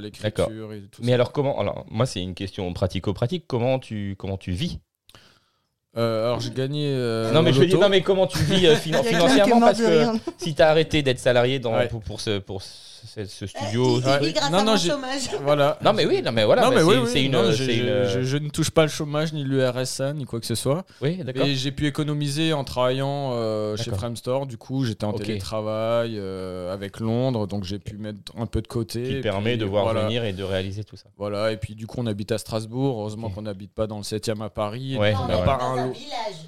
Oui, à Ittenheim même. Proche du micro, proche du micro. Et... Oui, on habite dans un village pour, pour payer moins cher. Ittenheim. On fait un bisou à nos propriétaires qui sont super. Merci Clémence. Ils ont un chouette euh, restaurant là-bas où tu mangeais bonne tarte flambée, non? C'est À pas euh, à l'Espérance? Non, ça c'est Ça euh, doit Arnschweim. Ah, c'est Anschweim. ça va. Ouais, pas Ah non, c'est un autre. Oh putain. Euh, là, c'est c'est dans le Korersberg. Exactement. Mhm. Et moi, la première fois que je suis venue, Oui, j'ai- oui, c'est ça. Oui, j'ai- je disais Ko- Kochersberg. Kochersberg. Ah bah Et oui. ils m'ont dit, Euh. vous n'êtes pas d'ici, vous. Et c'est ce qui est le cas, non? Ouais, c'est vrai. Donc du coup, euh, ils ont eu raison. Ah, mais oui, pour revenir, c'est, bah, du coup, on paye pas trop cher le loyer, tout ça, et on, euh, on peut se permettre de, voilà, que moi je bosse pas. C'est une stratégie, que, quoi. Voilà, que Clémence euh, Bosse. euh, il, faut, il faut rappeler qu'il y a quand même des difficultés quand vous travaillez dans, dans le cinéma. Il n'y a pas la garantie non plus d'avoir un salaire qui tombe tous les mois. C'est aussi Non. des sacrifices, c'est aussi de la Ouais. passion. Et euh, mais même si on voudrait bien en vivre. Mais, Ouais. euh, Ouais, ouais, bien sûr. Après, euh, je me suis pas fait virer de mon boulot. hein. C'est moi qui ai Mmh. vraiment décidé d'arrêter. C'est un choix, ouais. J'aurais pu continuer, il n'y a pas de problème. hein. Mais euh, c'est juste qu'à un moment donné, euh, soit je continue dans les effets spéciaux euh, jusqu'à la fin de ma carrière, soit à un moment donné. 43 ans d'annuité. hein. Voilà. ça fait beaucoup. Pour l'instant. Dit l'air. Et, Ah non, j'ai rien euh, et, du coup, je et du coup, je me suis dit, bah, c'est le moment, stop, euh, j'arrête. euh, là, je vais sur mes 40 ans, euh, je veux réaliser, j'ai assez Mhm. de background, j'ai une quinzaine d'années d'expérience et maintenant. euh, Et puis, j'ai envie aussi que le cinéma français, bien que Guillaume Canet est, Et le sauveur est le sauveur de notre euh, cinéma, mais je. Mais. Non, parce que sinon, euh, si je vais avoir des contacts avec lui, euh, je pourrais plus Non, avoir non, des non, contacts mais- s'il entend l'émission. Non, mais je me- Guillaume, je t'aime. On t'aime. Ah, bien sûr, on rigole. Mais je veux dire, euh, Ne le dis à personne. hein. ce, serait, Excellent ce serait cool que le cinéma fantastique ou SF français revienne sur la place. Quoi. Enfin, Bah, J'ai j'ai une question. Après, on par- passera la parole aussi à Daniel par rapport au, au cinéma, ses, ses choix, en fait, les films qu'il aime, qu'il aime, qu'il m'aime. Il peut m'aimer aussi, hein, ça c'est son choix. Peut-être qu'on vous allez tous m'aimer. Non, en fait, moi, moi, j'ai une question justement par rapport. On parle souvent du cinéma de genre, et nous dans notre émission très souvent du cinéma fantastique, cinéma de genre français, et les difficultés qu'il trouve en fait. Pour lesquelles il trouve aussi son public. Parce qu'on parle souvent en fait que voilà, il y, a- personne qui veut investir, mais quand il y en a, ils n'ont pas toujours en fait de succès en France. Je parle même pas, on va pas parler qualitativement, mais on fait toujours le, le parallèle avec le cinéma espagnol. Je passerai la parole à Clem qui me fait un signe, parce que c'est vrai qu'en en Espagne, on a toujours, en Europe, on met toujours le cinéma espagnol fantastique de genre en avant, en disant que le public répond présent. En France, on a toujours l'impression que c'est un peu plus limité. Je prends toujours comme exemple un film comme Grave, qui avait eu quand même une très bonne presse, qui a eu, qui a eu des prix, et qui, euh, malgré tout, en fait, il n'y a pas eu, il n'y a pas eu non plus euh, une, il n'y a pas une masse de gens qui sont allés le voir, malgré tout. Comment ça s'explique? Vas-y Clem, alors vas-y, lance-toi parce que depuis tout à l'heure tu parlais. Euh, J'ai vraiment la réponse à ta question et ce sera plié. Non, en vrai, grave. c'est juste que c'est du cinéma de genre, mais aussi un cinéma d'auteur un peu. Parce que le cinéma de genre, ça peut être aussi euh, genre Evil Dead et compagnie, tu vois. Mhm. Et donc, euh, euh, je pense que en France, il faudrait déjà relancer le cinéma de genre de divertissement. Le cinéma aussi, c'est pas un gros mot quand on dit divertissement. Jurassic Park, c'est du divertissement. The Thing, c'est du divertissement. Et après, en fait, il y a des Et en producteurs. France, c'est beaucoup trop politisé, du coup. justement. Ouais, Donc, mais mais il y a des producteurs que- qui se lancent là. Mais parce que on- moi je prends toujours aussi comme exemple le Pacte des loups. Pacte des loups, c'est quand même le meilleur ça, a eu exemple. un, ouais, ça a eu un gros qui en succès. le 2001, Parc des- le bah, Pacte des loups, c'est quasiment C'est 6 génial. millions de spectateurs. Ouais. C'est un très bon film. Il, est- il a été réédité là, très récemment. Voyez ce film-là. En plus, en bonus, vous avez Christophe Gans avec euh, Jean-Baptiste Auré. C'est une conversation à bâton rompu. C'est exceptionnel. Vous apprenez plein de trucs. Mais là, en fait, si tu, tu disais, quand tu vois ce film-là, Le Pacte des loups, où est la suite? En fait, Non, mais en- ça n'a pas fait, ça pas en a- fait d'émule. En, en fait, euh, au début, j'étais fâchée contre les producteurs, mais en fait, c'est pas que eux. Euh, parce que là, par exemple, euh, on est sur une série et c'est vraiment pas de la faute du, du producteur. Donc, du coup, je peux rien dire parce qu'on est dessus, mais c'est aussi les diffuseurs parce que. euh, je crois que c'est un peu plus compliqué. Il y a des choses que je comprends pas vraiment, mais euh, déjà entre le cinéma et les plateformes, c'est très très compliqué. Euh, en fonction du public visé, c'est très très compliqué euh, les sous. Et les plateformes, Euh, c'est pas une opportunité pour les non. créateurs français? Oui, alors à la fois c'est une opportunité, mais c'est une opportunité aussi pour faire plein de trucs plats. Parce que. Il y a un cahier des par- charges à bah, respecter. bah, par exemple, quand on voit un scénario, et pourtant je suis chez Accurate que depuis septembre, donc ça m'arrive de lire des scénarios que depuis septembre. Et en fait, il y a un truc qui est vraiment à 100% de ce que j'ai vu, c'est-à-dire que les scénarios sont hyper cool. Il y a vraiment des effets, tu as vraiment envie d'aller le voir, même sur la plateforme, au cinéma et tout ça. Et en fait, quand ça commence à faire des allers-retours, c'est un petit peu comme une euh, réforme entre l'Assemblée et le Sénat, ça perd tout. Et, après, euh, et, au, début, je pensais que c'était vraiment les producteurs qui étaient trop frileux. Et euh, en fait, j'en ai discuté euh, avec euh, d'autres artistes MFX et, ils ont fait le constat qu'en fait, c'était les plateformes et c'était très politique au niveau des plateformes. Mais il y a quand même des producteurs qui se positionnent vraiment film de genre. Après, bah, c'est pas des magiciens, donc ils ont pas assez de sous. Et à l'époque, peut-être de- des Dents de la Mer, c'était cool de pas voir le monstre pendant tout le film. Mais euh, là, par exemple, on a vu avec Quentin euh, un, un film euh, où on voyait pas le monstre pendant tout le film. Et en fait, c'est saoulant quand t'as tout, tout autour du film te fait attendre la créature. Et maintenant que. En fait, c'est c'est pénible quand tu sens que c'est par manque de budget que tu vois On pas la la créature. pas. Mhm. C'est un autre problème, ça. Parce que, coup, on parlait. de- euh, finalement, le podcast est censé. enfin, on est censé parler justement de The Thing aussi. Enfin, où c'était euh, Mhm. dans les devoirs qu'on avait à faire. Mais. euh, euh. Ouais, mais The Thing, Oui. tu la vois. Oui, eh ben, alors, oui, mais alors. Ah, il y a voilà. des devoirs. Mais The, The Thing, on, on les voit, mais c'est pas. Le, enfin, je pense pas que les, le, The Thing, ce qu'il faut faille retenir, c'est ça, c'est les effets spéciaux. Enfin, on les retient parce que si Ouais. on, si justement, si on Mais aime si, bien le c'est quand travail même de cool avec les trucs machin. qui, Mais qui c'est pas, le, c'est pas ça qui porte le film en soi. Non, mais j'avoue, c'est Kurt Russell, mais moi, parce que Non, je l'aime bah, trop. bah, mais... pas Et seulement. Il c'est- il y a un côté un peu conspirationniste. Tu te demandes à la fin, mais qui est. euh, Exactement, c'est est-ce que on- c'est c'est c'est quand même Oui, t'as le c'est quand même scénar, hyper t'as le bien- scénar aussi.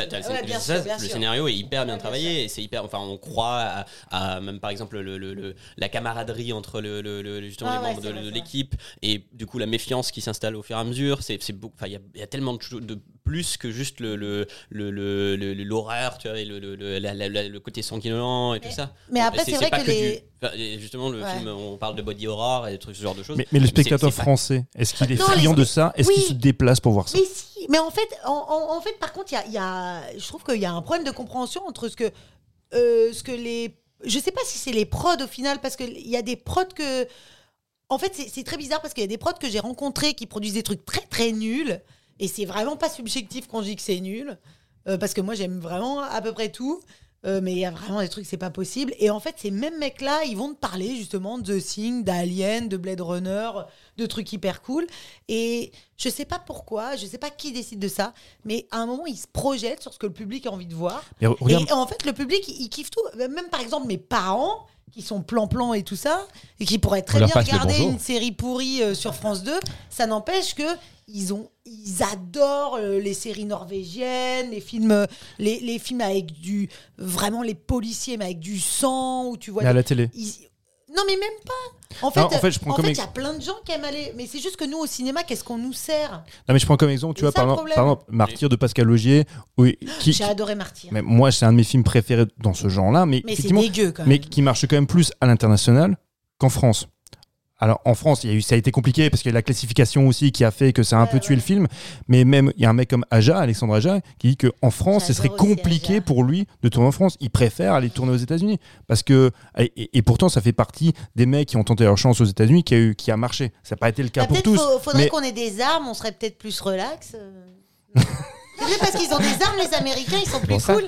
Tu prends mon film Tu le regardes Tu vas le regarder Non, mais oui, j'ai- Non, en, fait- en- en fait, on- on- attends, excuse-moi, je te passe juste la parole. Moi, en fait, ma, ma crainte, c'est surtout que le spectateur français est frileux qu'on lui propose un film français. Quand il sera plus enclin à aller voir une production américaine par a priori positif pour la production américaine qu'un film euh, français. En fait, moi, c'est toujours mon inquiétude parce qu'on on le voit souvent quand on voit les résultats de box-office, on se dit putain, comment ça se fait que ce film-là, qui est, qui est une énième franchise, tu vois, de Conjuring ou de machin, ça a marché alors qu'il y a, il y a des films français qui, peut-être qui ont une distribution plus limitée, peut-être qu'il n'y a pas le marketing derrière, ça c'est sûr, que c'est pas poussé, tu vois, au niveau du marketing, mais les, les gens n'y vont pas. Ils vont peut-être le rattraper en Les acteurs. Des- qui sont pas identifiables Non. pour le qui grand public ou qui sont mauvais. Ouais. Ouais. Ouais, ouais, je pense qu'il y a un, Ouais, vraiment et- un t'as aussi la structure, hein, parce que, euh, bah, par exemple, il y a un autre podcast, c'est pas pour vous faire de la concurrence, les gars. Enfin, Il y, a- Alors- il y a du On coupera, monde. t'inquiète, on coupera. Hein Alors, euh, euh, je dis salut à Baptiste qui nous a interviewé il y a pas longtemps euh, de la Cité européenne des scénaristes. Et en fait, euh, euh, j'ai entendu un de ses podcasts. euh, il a hum, interviewé des scénaristes euh, qui ont fait leurs études euh, à UCLA et qui sont revenus. Et en fait, c'était incroyable euh, la, la différence. En fait, tout ce qu'on sent. En- quand on voit une série ou un film français, on sent tout de suite que c'est français. Oui. Et, et par exemple, quand on voit un film, même européen, pas forcément américain, euh, on, bon, on peut identifier parfois en fonction des paysages et tout ça, mais juste, j'ai l'impression, moi, que le, le reste de l'Europe, c'est genre, c'est bien, et après, il y a la France. Euh, bah, on peut pas vraiment euh, différencier un film du Nord ou un film euh, allemand, autrichien et ça, espagnol, italien, ça reste quand même assez cool. Et, et en fait, ils ont, ils parlent carrément de la structure. Et donc, quand tu écoutes ce podcast de ces scénaristes et que tu écoutes le podcast des producteurs, c'est vraiment euh, assez euh, fou. Et, mais euh, c'est c'est pas positif ce que je vais dire. C'est que les. En France, j'ai l'impression qu'on se méfie de des techniques de réussite, des techniques de découpage du scénario. On se dit tout de suite, ça va être formaté, ça va être machin. C'est comme si on voulait Est-ce pas. veut faire de l'art Oui, c'est ça, voilà. On veut pas respecter les règles. Alors du coup, on se retrouve avec des films non rythmés, hyper chiants. Mhm. Et, et en fait, tu te dis, mais C'est de l'art. ouais, voilà. Avec On, on veut faire un un. truc. Et il y avait un, un producteur, c'était très rigolo parce qu'il disait non mais attendez, moi euh, j'y connais rien. Non, j'ai lu aucun livre de scénario euh, américain parce que moi de toute façon je veux faire quelque chose de profond. Et de Oh là là, mais profond, mais ça va jusqu'où la profondeur? Ah, ça va jusqu'au caca. Du lard, L-A-R-D. Non mais c'est vrai. Daniel, vas-y. Il y a les- justement la, la politique qui s'approprie un petit peu ça, parce que Ouais. du coup, justement, il y a le, le- les, les gens qui veulent faire de l'art et qui, euh, qui et le, le- le- dit du lard. Ouais. du lard. C'est vrai. Les gens. Non, mais le côté euh, gauche-droite, quoi. Surtout ici. Et, euh, le fait du coup de, de faire un cinéma populaire et à budget et machin, et, euh, et on veut faire Astérix et Obélix et ainsi de suite pour. pour Ah non, non, pour- non, pour les- je t'aime. Guillaume, je Mais- t'aime, Guillaume. Mais derrière, on, oui, non, mais on, mais on aime Guillaume parce que finalement, c'est. Et c'est- surtout Marion. c'est- Ça fait quand même. c'est- c'est- ça promouvoit quand même un cinéma qui est capable du coup de de- d'avancer un budget un peu plus Ah considérable ouais. et de montrer des trucs, de- de- d'envoyer un petit peu des images, euh, qui, des, des trucs qui font rêver. Ce qu'on attend un petit peu du cinéma aussi quand même. Et derrière tout ça, il y a tout- tous les autres qui font pression pour faire de l'art. Ouais, alors euh, c'est vrai que je lis quand même toute la journée des synopsis qui ressemblent à Micheline est dans son jardin. Elle n'aime plus trop son mari Jean-Jacques. Elle accroche son Et linge. d'un coup, Jean arrive et bouleverse leur Ouh, couple il est dans beau. une maison en Bretagne pendant leur été. Mais j'ai envie de mourir. Mais après- qui va voir ça au après. cinéma À plage. Micheline, Bah, est tout oui. seul parce qu'il est parti à la guerre. Ouais, J'ai presque les larmes aux yeux quand je vois un scénario qui change. Là, j'ai discuté aujourd'hui avec un producteur qui me parlait d'un scénario où c'était un, entre, un, un, un flamand. Rose. Un mix entre un homme et un flamant rose qui fumait des clopes dans, dans un fond de truc de sida. Et ben je me suis dit. Un film mais social. Enfin, Ça, je le mais vois. enfin, parce que tu sais, c'est le, le film, je t'avais dit que c'était que des petites prothèses à la hum, Bon, moi, le nœud. Tom Hanks. Et en fait, ça va sûrement pas être ça. Ça va être une créature, en, créature anthropomorphe. Morphique. Anthropomorphe. Flamand, humaine et tout et tout. Enfin bref. Euh, Tu es en train de révéler le scénario d'un truc qui est pas. Qui est pas, qui est pas acté. J'ai j'ai pas dit le scénario. Et en plus, le réalisateur, il est chilien. Donc, Jamais. C'est le flamant rose qui attend Micheline. Non, mais ce que je veux dire, c'est que c'est tellement. C'est un auteur euh, chilien, c'est C'est qui tellement rare. Non, C'est mais pas je m'en- Je m'en rappelle plus. Il doit s'appeler Pedro ou Diego. euh. Ouais. Oh là là, c'est nul ce que je viens de dire. Con Carne. Peut-être qu'il s'appelle Jean. Mais euh, bon, en tout cas, le... c'est vrai que le nombre de scénarios qui se passent, genre euh, des histoires de couple, des histoires de parents, des histoires de. Mais c'est bon. Le couple recomposé. Oh là là. Ok, mais alors pourquoi on finance ce type de film-là Pour- Non, mais en fait, c'est. Bah, où, est le problème C'est parce que finalement, les spectateurs vont quand même les voir. Ce qui- est- on, on sait très bien. que-. Non, mais on, on se rend quand même compte que la, la- la moyenne d'âge spectateur est quand même assez élevée. Et euh, il y a quand même c'est beaucoup de seniors qui vont voir des films, qui vont voir des films historiques, qui vont voir des films aussi avec euh, des vieux qui sont dans leur jardin en Bretagne. Eux, se- eux se déplacent. Tu vois, mine de rien. On, s'est rendu compte qu'avec la Covid, on a perdu une partie de cette population qui sera en salle. Et euh, maintenant, les jeunes qui continuent à aller en salle, je parle même pas des franchises à la Marvel ou éventuellement les Disney qui font remplir les, les salles. Mais qu'est-ce qu'on peut proposer aujourd'hui pour faire venir euh, des jeunes pour voir des films français? Mais le problème, bah justement, rien. Parce que. C'est vrai. Euh, Justement, après, après la Covid, ben, du coup, on a eu euh, Tom Cruise qui, euh, qui a dit. euh, Ah non, j'adore. Retournez au cinéma parce que on- vous allez voir des choses comme Maverick. Oh, mais c'était trop qui, bien, qui Maverick. pilote des avions de chasse ou, euh, ou James Cameron qui a, qui a dit euh, je, je vais sortir Avatar après euh, 15 ans d'attente. Hmm et, et en France, enfin, il y a personne qui s'est bougé le cul. Si, c'est- ça. Bah, Et- ma- bah, malheureusement, voilà. Bah, en fait, c'est- non mais c'est ça, tu as répondu quand même à la question. L'ambition chez nous, elle se limite quand même à Astérix et Obélix avec euh, Big Flo et Oli, Zlatan et d'autres, qui sont des produits d'appel pour euh, des plus jeunes. Euh, et on en parlait tout à l'heure en off, on sait très bien que quand cette population se sera déplacée pour le film en première semaine, après ça se casse, ça se casse la gueule, parce que le bouche à oreille va faire son boulot. Euh, a contrario, un film effectivement comme Top Gun ou Avatar, où la plupart des jeunes n'ont pas vu Avatar en salle en 2009 et se déplacent maintenant pour le voir. Je parle même pas qualitativement, on n'est pas là pour pas dire si c'est bien ou c'est pas bien, mais en tout cas, il y a une promesse et il y a Si, Top Gun, c'était bien. bah, Top Gun, c'était bien, mais bah ouais, en, en fait, on a beaucoup parlé dans l'émission de Top Gun parce que Top Gun, c'est quand même hyper révélateur que à l'aune de ce qu'on nous propose aujourd'hui comme blockbuster, Top Gun surnage. Parce que, Oui. les top, parce que les blockbusters actuels, ils sont merdiques. Mais non, mais c'est parce que. Tom Cruise est beau un, blockbuster. euh, Bah oui. C'est juste plus, ça, il est Bah, c'est sur.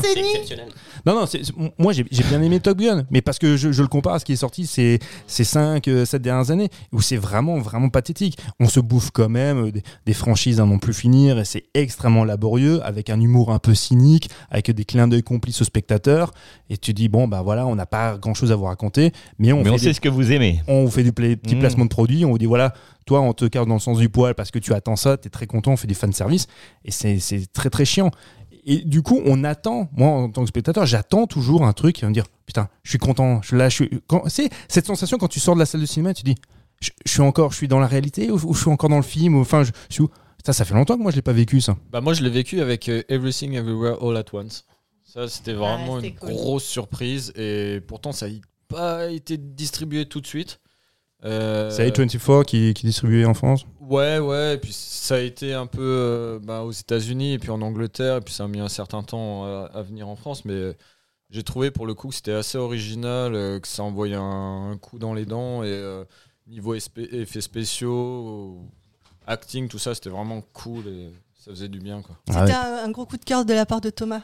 Ouais, ouais, ouais. c'est ouais. Et, et d'autres aussi, parce que alors, en plus, c'est le plaisir de voir Michel Yeoh dans un, dans un grand rôle comme ça, un premier rôle. C'est vrai que c'était.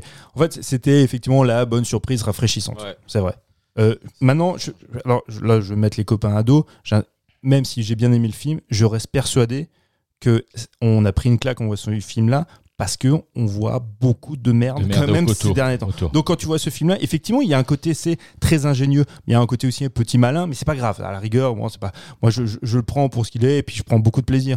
Mais je me disais que très souvent dans le film, tu, tu acceptes aussi d'être perdu dans le film, de te perdre, parce que finalement, enfin moi, je sais pas vous, moi, je serais incapable de vous raconter l'histoire.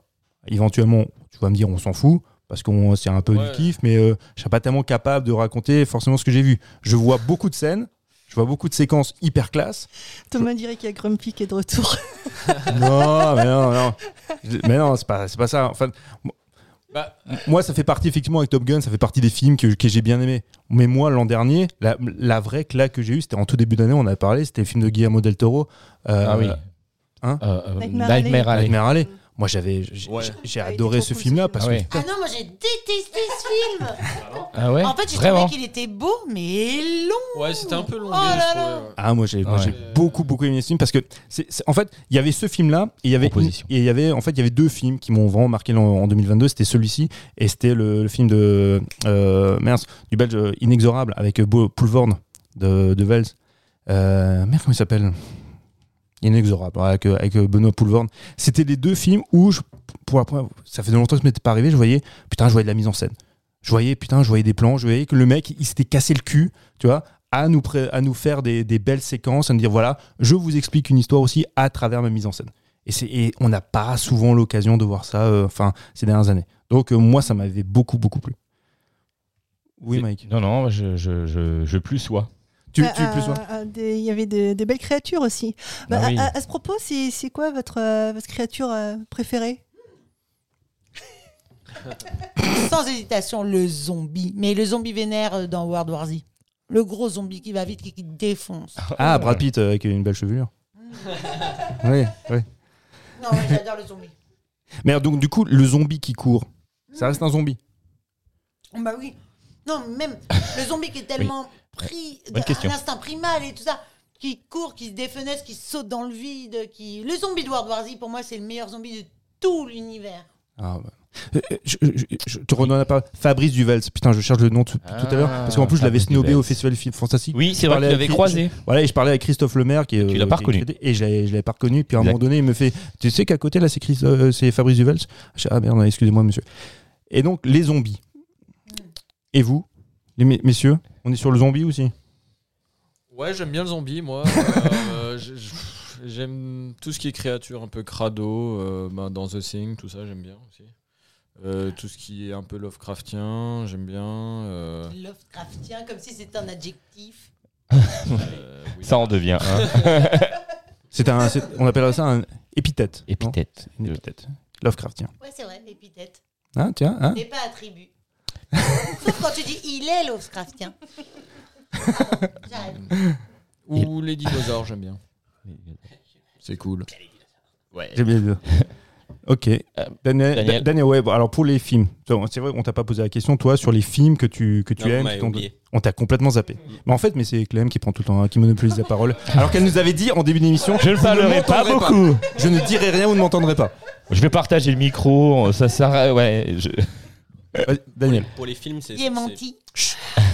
arrête maintenant. Pour les films, c'est assez simple. C'est euh, j'ai j'ai, euh, les- un des- parmi les films que qu'on fait euh, que m'a fait découvrir mon père, c'était bah, il y avait Star Wars, Mhm. la, la- la première trilogie. Et euh, du coup, ensuite, bah, forcément, quand euh, les- la, la- la prélogie est sortie, bah, je suis allé euh, je suis allé au cinéma et là, je les ai découverts euh, au cinéma.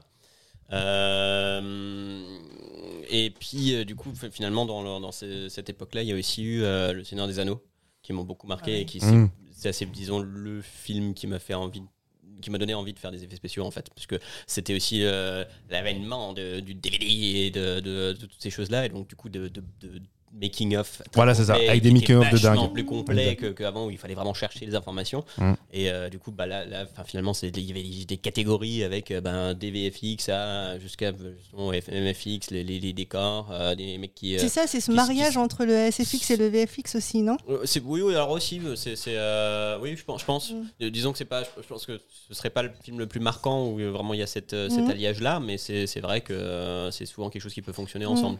Disons que c'était quand même l'époque où on se, les, les années 2000, c'était quand même une espèce d'époque un peu maudite où on- du coup tout le monde euh, utilisait des VFX à tort et à travers, euh, qui ont du coup maintenant un peu Mmh. Qui entre ma vie, on a eu des trucs dégueulasses. hein. euh, mais, enfin, ou, ou- ou pas, hein, il y a aussi de, de- de- de très bons exemples. hein. Enfin, il y a des- comme Minority Report où c'est très subtil et où du coup quand il y a un peu de VFX, ben, ça, ça, ça rentre, quoi, ça cadre. Oui, ça c'est génial. bien, quoi. Finalement, on peut Mais- tout inventer. ouais. Voilà, Mm. Euh, moi c'était- euh, ces, films-là qui m'ont inspiré.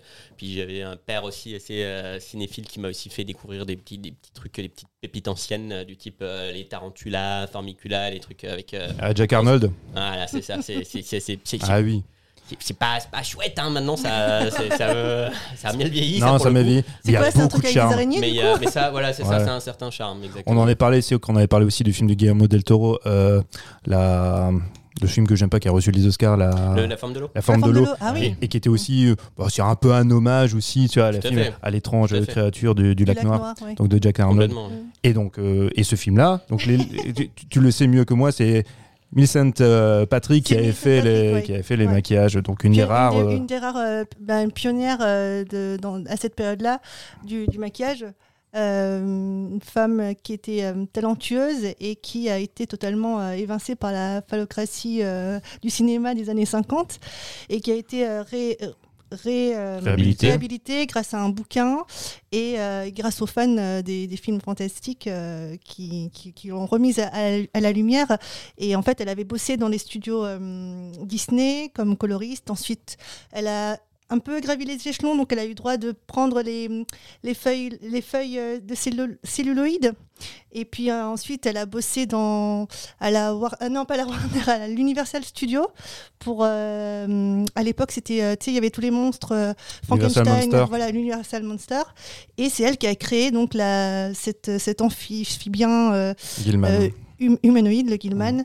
Et, euh, et elle, elle a fait un boulot fantastique. Et puis le, donc son supérieur, qui était euh, Bud euh, Westmore, l'a totalement, par jalousie, bah, l'a supprimé des crédits. Enfin, c'est dingue ça. ouais, c'est fou. Et donc heureusement, bah, un peu comme Alice Guy, elle a été remise à la lumière aujourd'hui. quoi. Il y, a- il y a toujours un moment donné où on parle de- des femmes dans le cinéma. Oui. Parce qu'on se rend compte, en fait, avec, avec Eleanor, on se rend compte à, quel point il y a eu beaucoup de femmes pionnières dans, dans leur domaine Mm. qui ont eu un, un impact très important et qui ont été complètement éludées avec les années. Mm. Et c'est bon, c'est malheureux, donc du coup, on a bien en parler. Comme Clem. Non, non, mais Clem, non, mais Clem, non, arrête. Écarte-toi de ce micro Quatrième ou cinquième coup de gueule. Bah, T'as bien raison.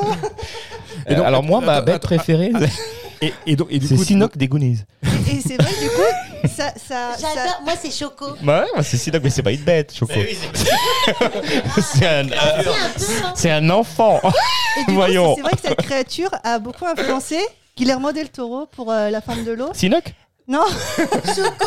Ah, Choco. non, Gilman, Gilman, Gilman. Ah, Gilman. Gilman. Et aussi un, un des, un des personnages amphibiens dans Hellboy. Hellboy, ouais, ouais, ouais, exact.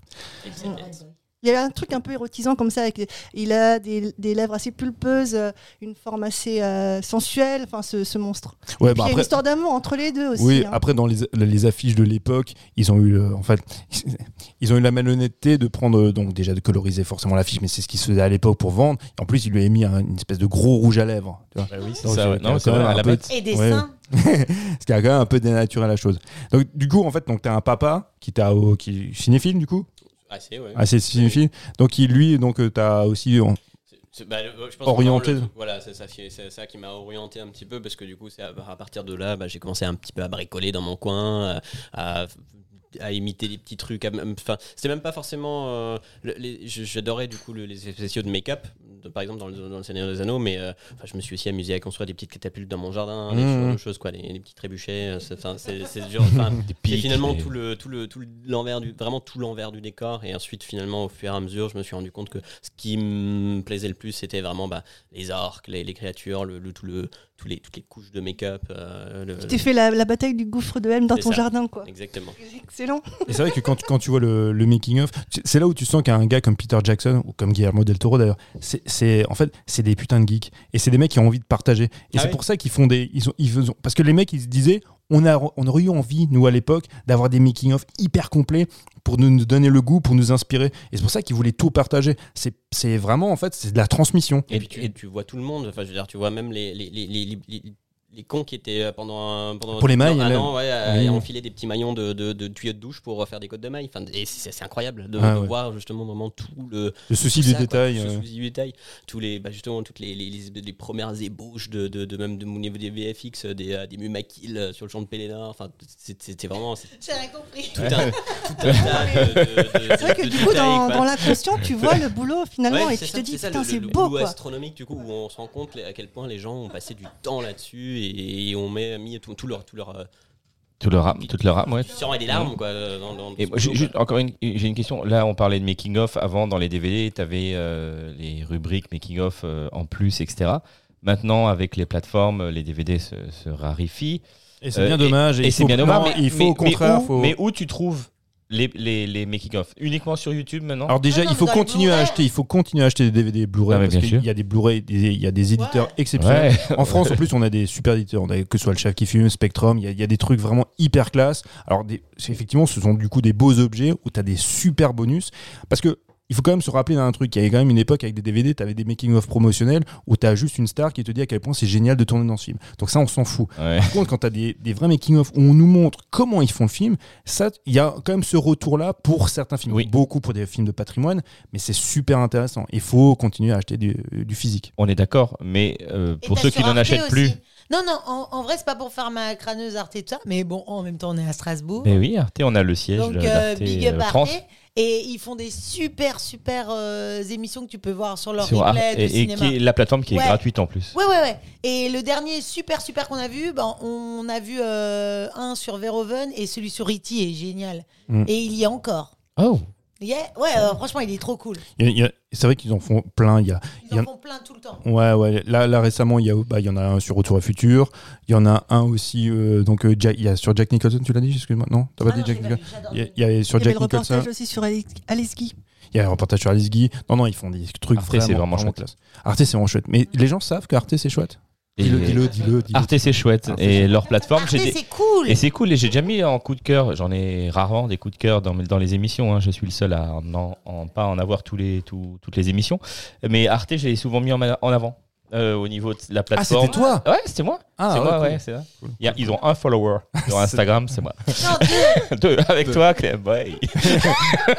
moi, moi, je voulais vous Et lancer. sur- Clem, c'est pas une série de théâtre. Ah non, ne me lance pas là-dessus. Je suis au bout de ma vie, j'ai eu envie de changer de prénom. Euh, attends. Moi, je voulais vous lancer en fait sur Jurassic Park. On en a parlé tout à l'heure. Et euh, Jurassic, Jurassic Park, c'est vraiment une espèce de pierre angulaire. On est en 93. Euh, c'est vraiment l'avènement en fait des, euh, des VFX comme on l'entend maintenant. On sait très bien que après avoir vu ce film-là, Stanley Kubrick s'est dit je pourrais faire un film qui s'appelle AI, qui a fait par la suite Spielberg. Donc quand le mec se dit il y a un type qui a été suffisamment euh, sur- le front de la technologie et d'intégrer les VFX et aussi des effets euh, plus en dur, animatronique, maquillage, et qu'ils ont réussi à synthétiser tout ça pour faire le film qu'on connaît. Qu'est-ce qu'est-ce que c'est pour vous euh, Jurassic Park? C'est quoi comme euh, un film qui m'a traumatisé Ah oui, c'est vrai qu'on t'a pas posé la question. Ouais, non, mais c'est vrai parce que du coup, je, je pense que je l'ai vu un peu, un peu jeune. Moi, je l'ai vu un peu jeune et euh, du coup, c'est- vraiment une scène en particulier. Je pense que même tous les dinosaures, j'étais encore, euh, enfin, comme tous les enfants, j'aime bien les dinosaures, j'aimais bien les dinosaures. Mais par contre, le, le, le, le- bras de, de Samuel Mmh, Jackson sur, mmh. euh, sur l'épaule, quand bien même il est maintenant, il est enfin, très quelconque et ça passe assez vite. Je, je me souviens que c'est, je pense, le, le moment où j'étais euh, j'étais un peu comme ça et j'ai fait. Ah oui, oui, oui, c'est vrai. Ouais, c'est vrai. Et mes parents ont eu le doute. On se sont dit, bah, peut-être peut c'était un peu. Peut-être peut on aurait dû attendre encore. Ouais, c'est trop tard. Je sais plus, mais je, je devais avoir euh, moins de 10 ans. Le mal est Ah fait ouais. et ça se voit. Ouais, parce que ouais, ouais, je l'ai vu, euh, j'avais j'ai- 10 j'adore ans, truc comme ça, et j'ai eu, j'ai eu Maintenant. peur du bras aussi. Le- le- Mais- mais le Ouais. bras, c'est vraiment. euh, Après, un- Sp- Spielberg, il a souvent été malin, enfin de malin. Il fait des films populaires. Il a souvent, comme on sent que c'est un mec qui a été influencé. Alors, il a vu beaucoup de, de séries à la télé et qui voulait intégrer, même si, même si maintenant il le regrette un peu, comme dans Indiana Jones et le, et le Temple maudit, où il met des scènes un peu gore. Il a toujours voulu intégrer parce que il est de. Qu'est-ce qu'il y a Clem Calme-toi maintenant. Je, je, Ah non je peux pas encore te donner la parole. Attends, maintenant c'est à Daniel de parler. Indiana, c'est ma vie. Le royaume du crâne de cristal. Ah non, ne parle pas de ça. On a, on a fait une émission sur Indiana Jones, et, Exact. euh, mais sur le quatrième. sur le quatrième. On a fait une émission là-dessus et, euh, et d'une certaine manière, on a essayé de le défendre. Ça a été très compliqué, ça a été laborieux. Mais on a, on, a, on a essayé, on a essayé. Pour le coup, il faut juste euh, dire que si le film n'est pas réussi, c'est en partie parce que à cause de la mauvaise idée de George Lucas de pousser vers un scénario qui était un peu débilos. Ouais. Carrément débile, ouais. Et du coup, donc, alors, Jurassic Park, autre chose sur Jurassic Park? On a fait le tour sur Jurassic Park? Allez, next.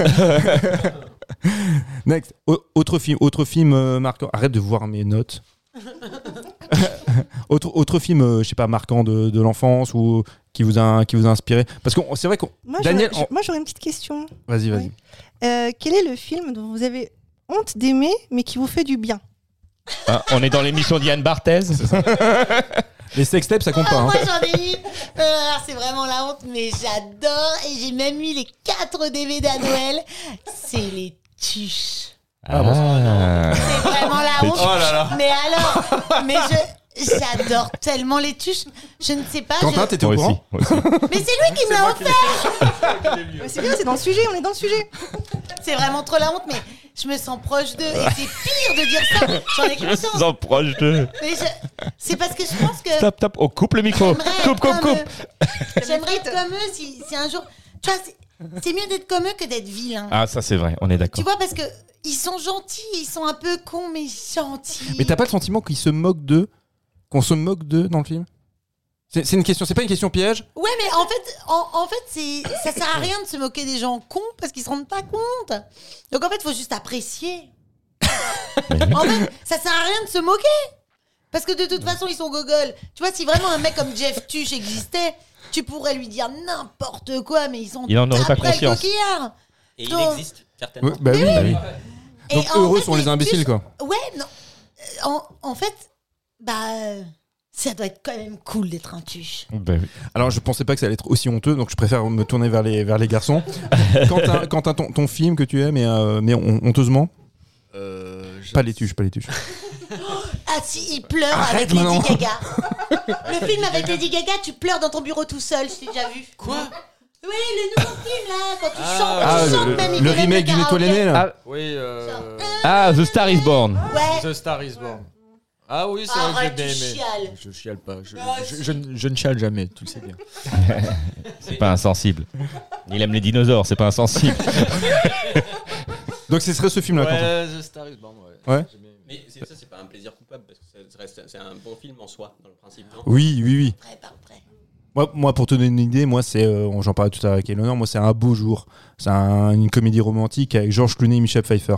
Et quand j'ai vu ce film-là à l'époque, j'ai tellement aimé ce film, j'ai même acheté la novélisation qui était sortie après pour le lire. Parce que je- et voilà. Ah, c'est trop chou. Oui, c'est chaud. C'est exactement ça. Moi, mon plaisir coupable, c'est Fast and Furious. Mais je- parce que je sais, je sais vraiment au fond de moi que c'est très mauvais, mais que Non, genre, non, je peux pas de Si, dire ça. c'est Mais très- si, c'est mauvais. Non, mais Daniel, lequel, C'est très mauvais, c'est très mauvais à tellement de Mais niveaux. tous les 10. Les 10, Non, non, 10. Non, je pense vraiment bah, les, les, les, les- quoi, le premier du coup finalement, C'est et puis ensuite le retour de. de euh, non mais c'est ça, c'est la famille. Ça devient insupportable. Moi, moi le premier, je peux encore regarder parce qu'il y a une co- et un côté série B plutôt si, mais- fun que j'aime bien. Après, Ah, si, putain, après, du coup, je- enfin, je- justement, le- l'entre-deux, il y a encore le, il y a le, le premier série B, euh, truc de braquage. Tokyo euh, Drive. et voilà. Euh, Et non, après le Non, retour de Vin Diesel, où c'est du coup ça devient une espèce de surenchère des, des, euh, des, des braquages Oui, de plus en plus farfelus. Il y a encore un moment où ça reste euh, pseudo-crédible, Mhm. et après, du coup, ils vont dans l'espace, et ça. enfin, Oui, ça, oui. c'est- vraiment, ils se disent justement, c'est comme Tom Cruise, tu vois, il- Ça, c'est- et la prochaine fois, on le fera sur Mars. Ouais, c'est ça. pareil. Et, et après, en fait, moi, ce qui m'agace, c'est qu'il y a toujours ce discours, Clem vient de le dire, la famille. Mais c'est le discours de l'humanité, mec. C'est la famille. Ouais, bref, en plus, en plus d'être con, c'est cucu. Ouais, Mais il y a Vin Diesel et c'était ton qui pointe vers le bas. c'est ça, ouais, c'est ça. Ah non, mais il y a surtout The Rock et Stata. Oui, mais ça, c'est fini, The Rock, fini, parce qu'il ouais. veut plus The Rock. Hein. Il est Exactement. fâché, très très Ils sont fâché. très fâchés. ouais. Mais bien sûr, parce que Vin Diesel, faut quand même le rappeler, c'est un gros connard. Personne ne peut le supporter. Exactement. Chut, je t'aime, Vince. Alors, le numéro de téléphone de Baccarat Dream, c'est le... Eleonore et toi, du coup, dis-nous, c'est c'est quoi ton. The Holiday, Ah avec oui, euh, avec, un film, euh, ouais, une romance. euh, ouais, voilà quoi. Ah si, quand même. Oh non, Black. Oui, il y a Jack Black qui sauve le film, c'est vrai. Donc, avec Kate Winslet et il y a qui? Cameron Euh, Diaz? Jude Law. Judd Law. Ouais, Cameron Voilà. Diaz, ouais. Enfin, que du beau Je linge. pleure à chaque fois que je vois ce film. Voilà. Moi, j'ai- Moi, j'ai hâte d'entendre euh, Mike. La famille Bélier. La famille Bélier. J'adore Michel Sardou. Mais c'est pour ça Moi aussi, c'est pour ça que j'aime ce film. Il y a Michel Sardou, il y a les chansons de Michel Sardou, il y a euh, voilà, il y a euh, comment il s'appelle euh, euh, François Damien. C'est- Voilà, c'est j'ai- j'ai- voilà, c'est un film que j'aime bien Karine et Viard. qui me fait presque euh, Karine Viard. et C'est un film qui me fait euh, qui- à- dans la Oui, bah dans, oui, dans oui. la scène de la scène où elle chante euh, je vole, je pars, je sais pas quoi là. Euh, je vole, voilà. Et ben là, je, je verse ma petite larme. Vous voyez à quel point on est une émission éclectique Parce que là, on a quand même touché aux tuches, euh, la famille Bélier. Où, où- où irons-nous Enfin, sky is the limit. Ah, ouais. Bah, apparemment sur Mars avec Non, en fait, j'ai vraiment mon plaisir coupable qui est encore pire que les tuches. Ah, on a hâte de savoir. Quand Quentin n'est pas à la maison, et ben je Attention. regarde, tu sais ce Un que bon je porno.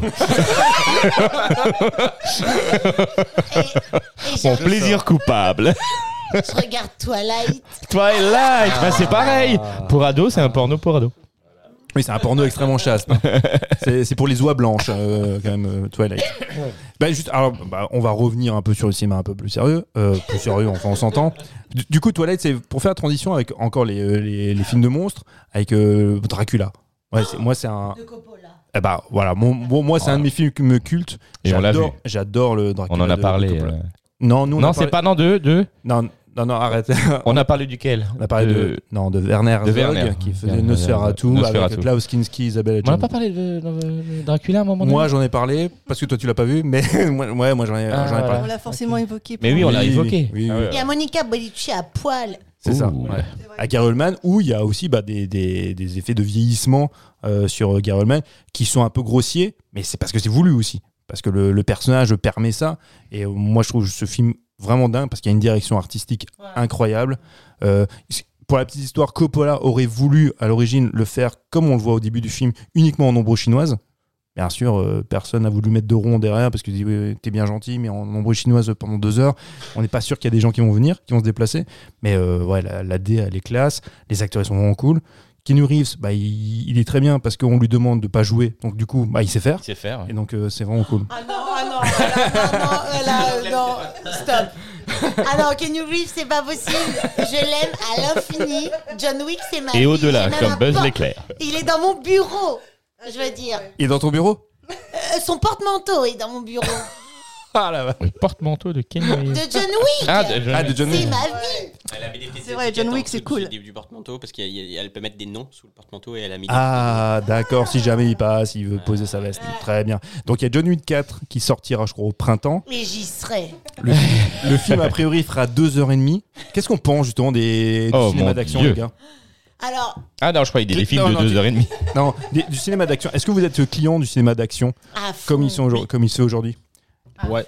John Wick, ça, ça vous parle? Bah, euh, alors ça dépend parce que du coup euh, John- Wick je trouve que c'est un enfin, c'est j'attends quand même beaucoup là de ce dernier volet parce que euh, je trouve qu'il y avait vraiment il y a le premier qui se démarquait et puis ensuite c'était un peu euh, Merveilleux. ah, c'est relativement quelconque je trouve quand même il y, a- il y a quand même des, des ambiances euh, justement le, le- le- le- qui, qui se démarquent enfin dans le premier le, les- la- le club euh, enfin c'est la lumière enfin tout est tout est hyper euh, tout est hyper cool. Pas seulement justement c'est toutes ces séquences d'action mais euh, mais, mais l'ensemble fonctionnait assez cohérent je trouve. Et après ça Non, le 2 était cool peine quand aussi. même à se Le renouveler 3, je trouve. donc c'est au fur et à mesure. Le, le- le fait, en fait, que le, moi, moi j'aime bien le premier. Parce que le Voilà. premier, le gars qui se dit je vais, je vais démonter tout le monde parce qu'on a tué mon chien et qu'on a piqué ma caisse, moi je trouve ça bien. C'est vraiment c'est le, le scénario de, de série B que tu as envie de voir. Non, mais c'est pas un scénario de série B, je suis désolée. Euh, en fait, quand J'ai- t'as un J'avais pas fini, j'avais pas fini, j'avais pas fini, j'avais Non, pas mais fini. quand Non, t'as j'avais un pas fini. chiot qu'on tue, t'as envie de buter la personne. Non mais, bi- non mais bien sûr. Non mais pour toi tout ça c'est viscéral et je sens que tu vis la chose et c'est important. Mais après en fait moi ce qui m'a un peu saoulé c'est que moi je suis client justement de, de ces types de scénarios tu vois de série B. Après quand tu très simple. Basique, c'est simple, t'y vas.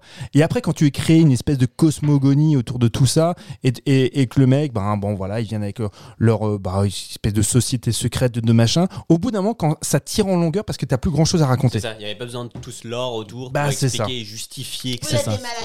C'est ça. Bon, Je juste- quitte la table. Au revoir. Au revoir. Et les- c'est le cinéma d'action français. Mais ça existe pas, ça. On a beaucoup parlé de Bon, balles perdues. de ces balles derniers temps, perdues, C'est vrai tout qu'on en ça. beaucoup parlé. Euh, Je l'ai pas vu. eh ben, il faut le voir parce que franchement, c'est c'est un bon film français d'action. Ouais. Où de l'action est bien, bien menée, bien chorégraphiée, bien. Mais est-ce qu'il y a des petites vannes? Parce que dans, Non, Non. il n'y a pas de punchline, euh, Oui, mais parce on que fait c'est pas de ça, clin en d'œil fait, au le truc spectateur. euh. dans, dans les, les films d'action, tu, tu prends les Die Hard, pour moi, c'est le summum du film d'action trop génial. Et quand même, dans, mais même toute cette époque des années 90-2000 où tu as les bons gros films d'action, il faut que le héros soit cool. Parce que sinon, Ouais. c'est chiant. Euh, si tu vois juste un mec péter des gueules à d'autres mecs, bon, c'est même la vie. En fait, tu t'allumes la télé. Ouais, tu non, vois bien ça. sûr. Oui, mais tu, Voilà, prends, il est tu- cool. Non, mais tu prends l'exemple de derrière parce que Bruce Willis et le personnage de cool. bah, il est cool. Mais il faut dire que les autres comédiens et les autres personnages de films d'action de cette époque-là, les années 80, début 90, les Schwarzy, les Stallone, ils sont pas cool. Ils Si, sont, si, si. ce sont des super héros. Ah si, parce que dans, même dans Predator, il prend le bras de l'autre, il fait sacré fils de... Non, sacré enfant de putain, je sais plus ce qu'il dit, mais genre pour dire salut, il fait sacré enfant Oui. de putain. Et c'est hyper drôle C'est Non, mais- hyper second degré, en fait. Ah, ah, bah voilà, en fait, c'est du second degré. Ça n'a pas Ouais. volonté d'être drôle. C'est, oui, En fait, c'est du second degré pour montrer qu'on est dans un film, qu'on va jouer sur les codes du viriliste.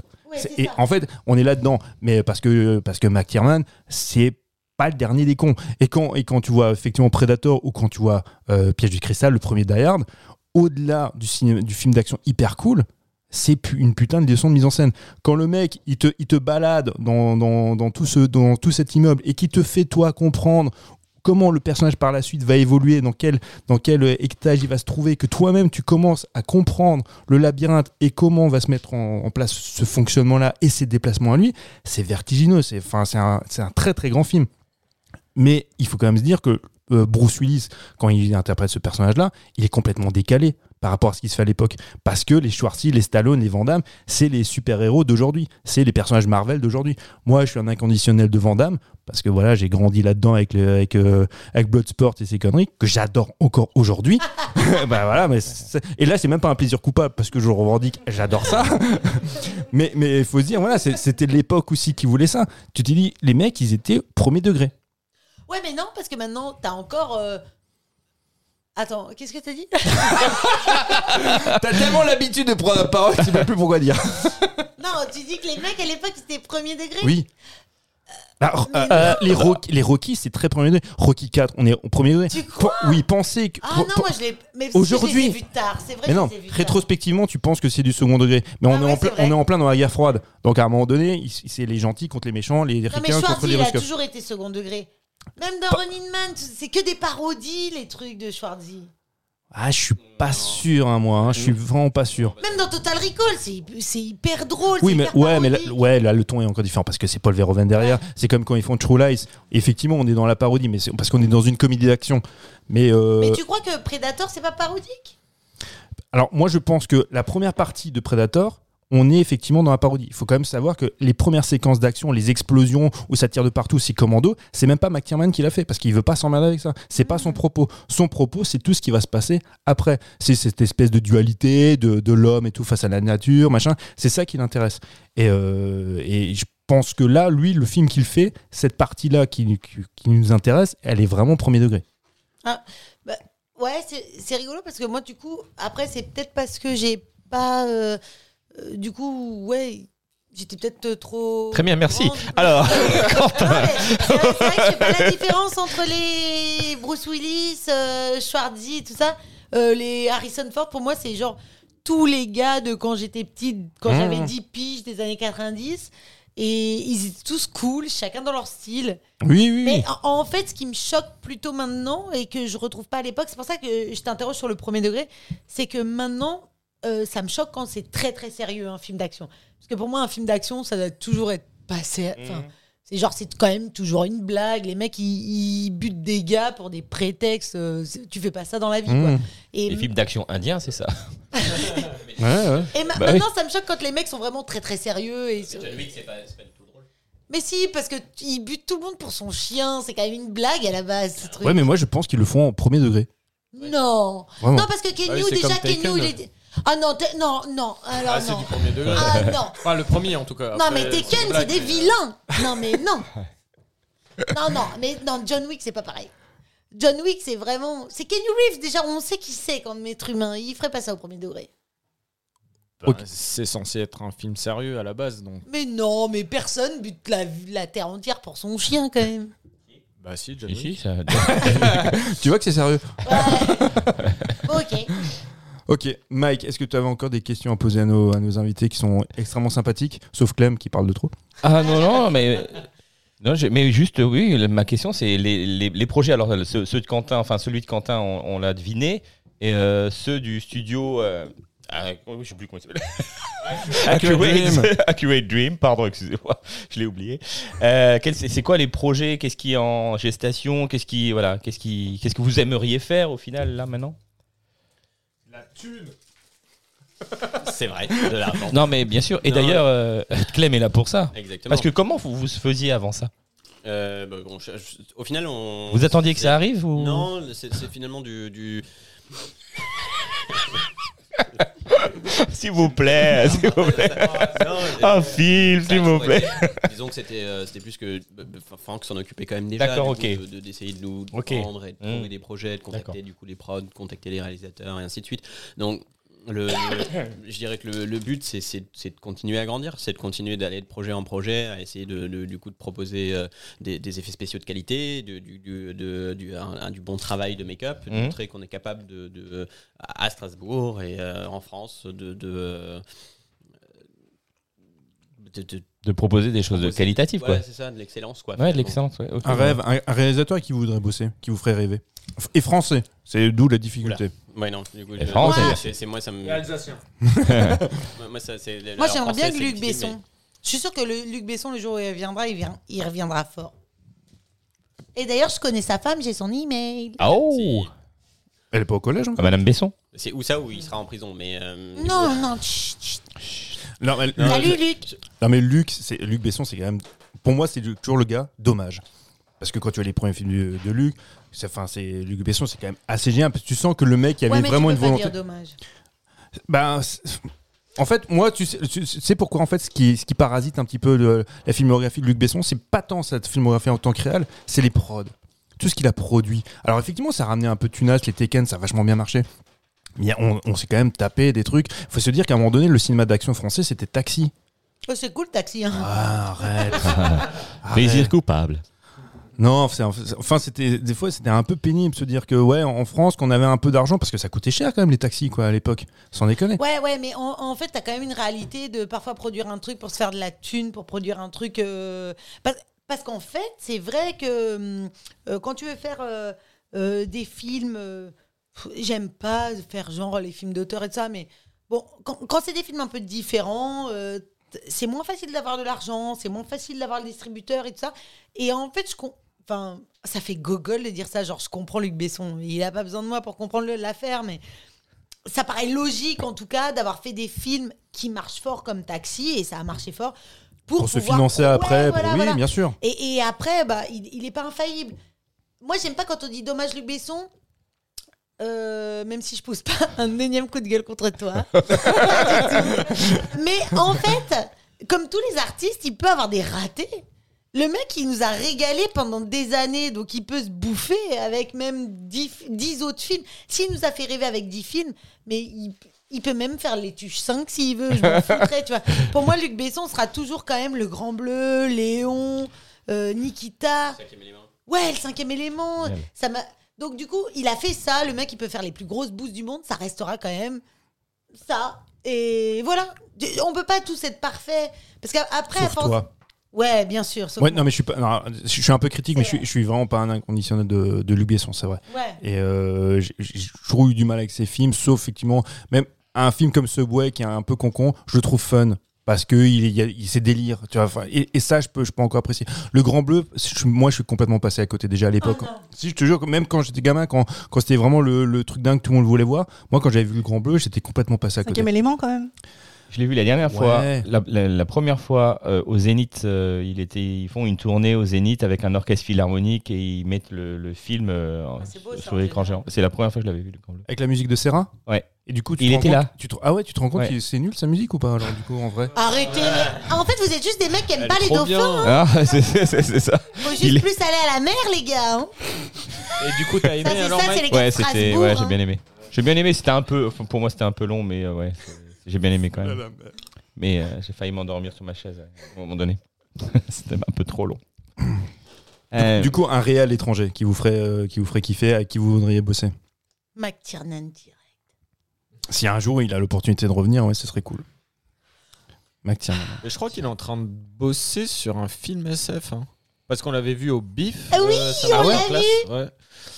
Cool. Et il on avait lui a fait parlé d'un petit retour peut-être euh, sur un projet de En SF, Alsace. euh, le bif, c'est quoi Le euh, Bruxelles, Bruxelles Film Festival. International Film Festival. Justement, est-ce que vous, aviez, vous auriez un lieu idéal de tournage Ou- Hormis l'Alsace. Non, l'Alsace. Tu veux dire pour... À Hittenheim. oui, par exemple. Ah oui, euh, ouais, ce serait genre euh, l'Alsace. ouais. Hollywood, euh, Non, non, non. les euh, studios Kurosawa au Japon ou, euh, ah, non. ou Strasbourg. ou- Après, pour le film que je développe, euh, ce sera en Alsace. Après, pour Accurate, je sais pas. Mais euh, ouais, en Alsace, ouais. Les prochains films, non, ils sont pas en Alsace. non.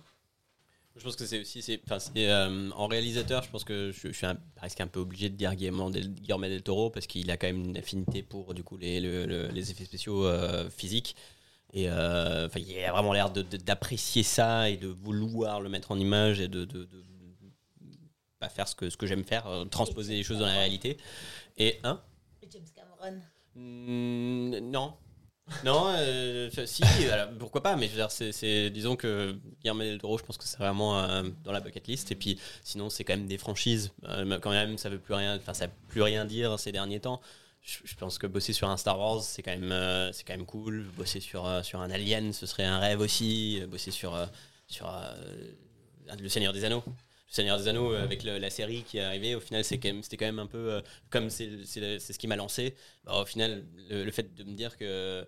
Parce que j'ai eu aussi un, moment un peu, un peu traumatique où du coup bah, je me suis dit c'est fini. Je veux dire, ils vont pas faire de suite, ils vont pas faire un. Et puis Peter Jackson a tellement bien fait, il y a personne qui va s'oser oser s'attaquer à faire un- à se dire je vais faire un remake. Donc euh, ça arrivera probablement. hein, je- j'ai j'ai certainement tort sur ce point-là, mais Un peu comme The Thing. Oui, voilà. Ah bon, il y a eu un remake? Non c'est pas. C'était un- un, pré- préquel, mais euh, ça préquel. ressemble quand Oui, espèce de à- prequel remake. Ils ont ouais. juste changé. euh, c'est c'est une meuf à la place d'un mec, quoi, en gros. Tout à fait. Mais oui, un- le Seigneur des Anneaux, c'est quand même. euh, La Ouais. série, ça, me- ça fait quand même remettre, renaître un petit peu en moi l'espoir de pouvoir un jour euh, travailler sur euh, ce, ce genre de projet. Quoi. Et ça, ça me fait penser du coup, euh, en fait, c'est bien que tu parles de ça, du remake de The Thing, parce que à, à l'origine, quand il, sur le sur le tournage, donc je, je- je- les noms m'échappent en fait, hein, des gars qui faisaient les, les effets spéciaux en dur, qui ont fait des animatroniques et des maquillages, euh, qui ont voulu avoir un rendu comparable à celui du premier The Thing, et lors en fait des espèces, alors c'est pas des projections test, mais quand ils ont montré les rushs Ah par oui, mon euh, prod, Les studios ADI, justement. c'est ça. Ils leur ont dit, ben les gars, vous, m'en- Bon, vous m'enlevez tout ça. est viré, ouais. Et ils ont tout fait en images euh, en images de Synthèse, dans des temps très très courts pour les réaliser, ces images de synthèse.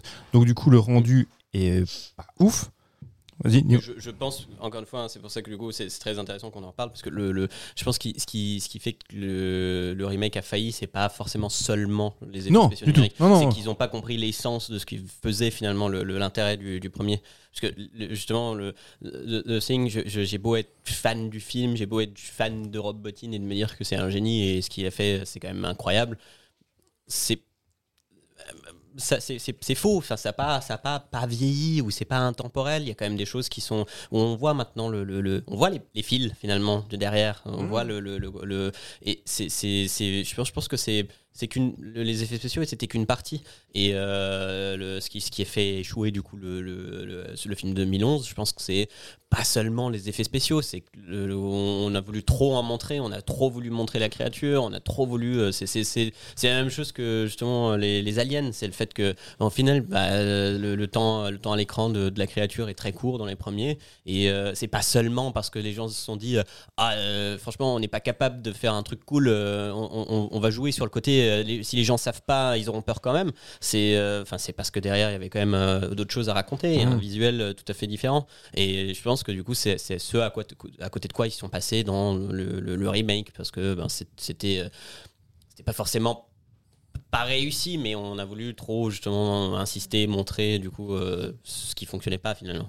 Ce- Il faut, il faut rappeler qu'en plus, le film de, de Carpenter donc, sort dans la meilleure année de l'histoire de l'humanité, Oui. qui est en 1982. C'est mon, Et- et qui année a de- pas eu de succès c'est mon année naissance. C'est pour ça que je le dis. Regarde. Et, donc, et de cette année-là, tu as Blade Runner qui sort également. En fait, t'as que des grands films. hein. La- en même temps, quasiment. Oui, en même et temps. des grands hommes. Au, au succès, enfin au box-office, apparemment, le C'est The ça. Thing, c'était. une The Thing, c'est une catastrophe parce qu'en fait, il- en- le film qui a tout phagocyté, c'est E.T. de Spielberg. Tout à fait. oui. Donc Carpenter en a très longtemps été très amer, disant que le spectateur, on préfère aller voir E.T. que The Thing. Mais- Moi, j'aime les deux. s'est fait virer. Il a- il- on, lui a, on, lui a, on lui a coupé, euh, le, je crois, le financement pour son prochain projet. On l'a. Ah, ah ben, il, a, il a été. un oui, c'est son euh, dernier film de studio. Ouais. C'est son son dernier grand film Ouais, de ouais. studio pour lequel il a eu financièrement euh, c'est assez consé- conséquent de film. Et après, bah, John Carpenter, ça a été très compliqué. faut dire que Carpenter capitalisait très longtemps en fait grâce à Halloween, qui fait que les, euh, les, les studios en fait étaient derrière le pousser.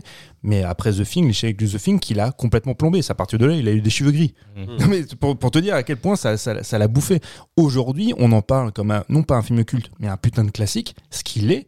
Mais en 82, c'est c'est- Mais- c'est terrible. Parce que la critique l'a défoncé. par Ah, il s'est fait défoncer C'est- par la critique, oui. Les gens y ont, y ont vu qu'une une sorte de, de, de- de- oui, de, de, de- du gore, euh, beaucoup, beaucoup trop de violence, beaucoup trop de pour, pour rien, alors que finalement c'était beaucoup plus. Quoi. Ah, c'est clair. Et puis, Ça veut dire qu'Astérix, ça va devenir qui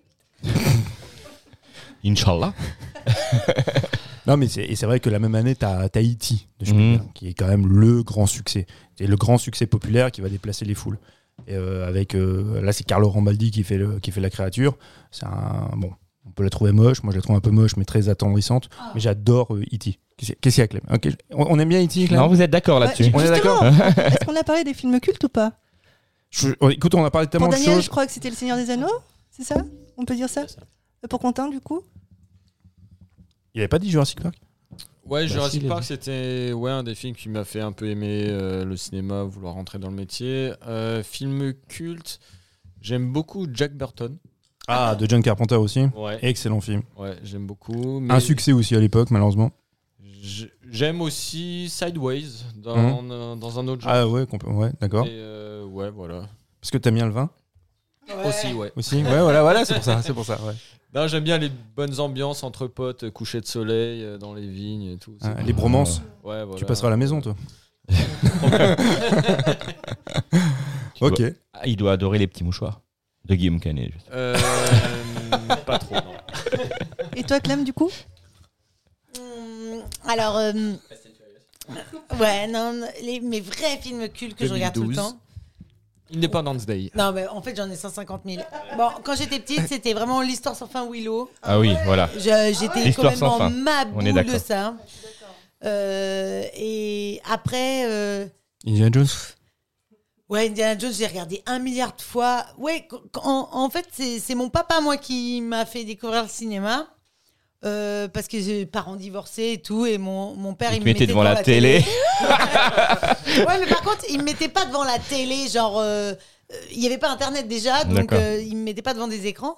Et lui, il était euh, bah, comme, comme tous les vieux, bah, il n'était pas vieux à l'époque, mais il se faisait ses VHS et Mhm. puis il découpait la jaquette euh, Ouais, dans les magazines ça. et ça. Ouais. Et en fait, chez mon père, c'était un appart de célibataire parce que je changeais de belle-mère toutes les semaines, faut le savoir. Hein, Un petit chaudard, papa, là.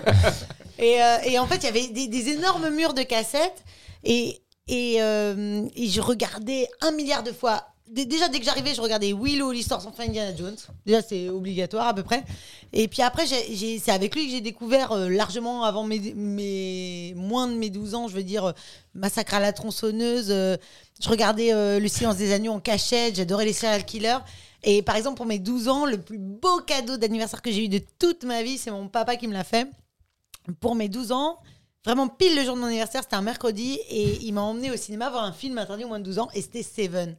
Et genre, Ah.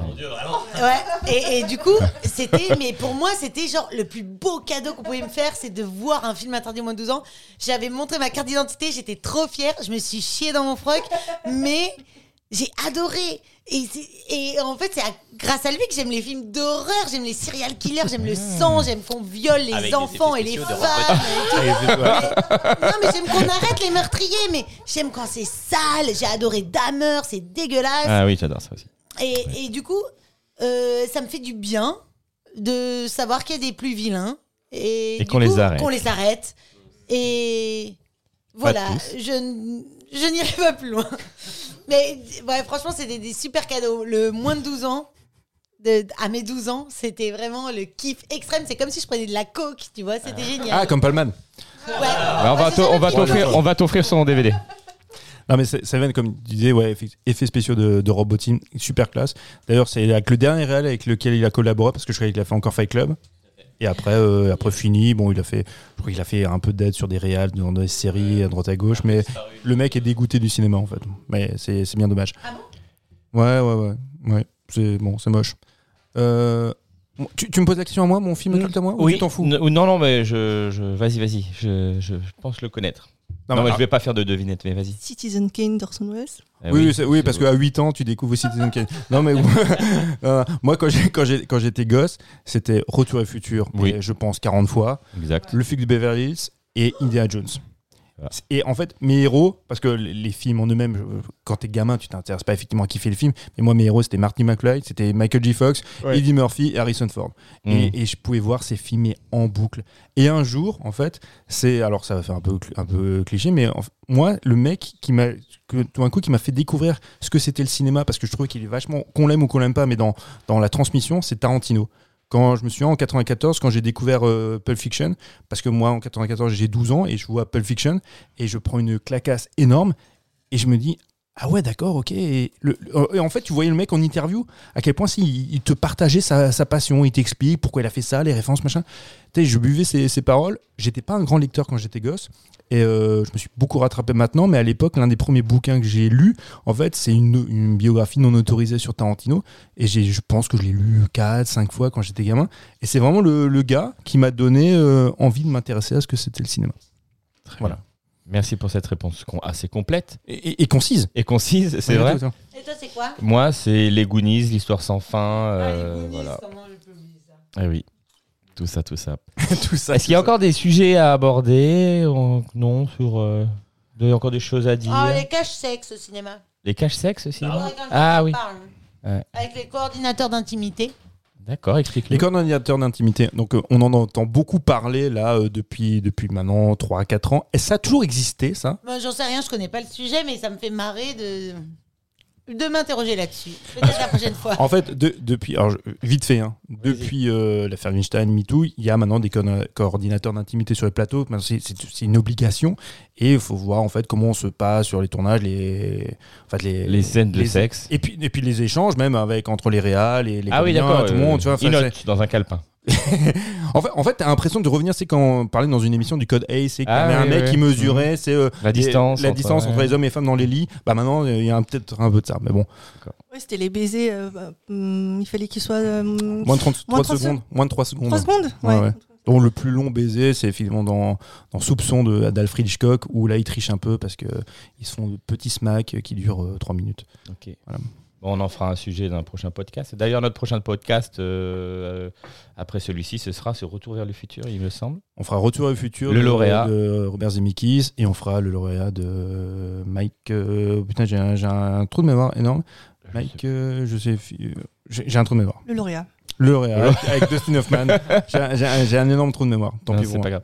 Euh, moi, j'ai une petite question. Est-ce que il est possible, est-ce que vous organisez ça, des visites de vos studios pour, euh, ou alors pas du tout? Oui, oui, bien sûr. Il- Elle regarde, elle lui, elle lui demande même pas l'autorisation.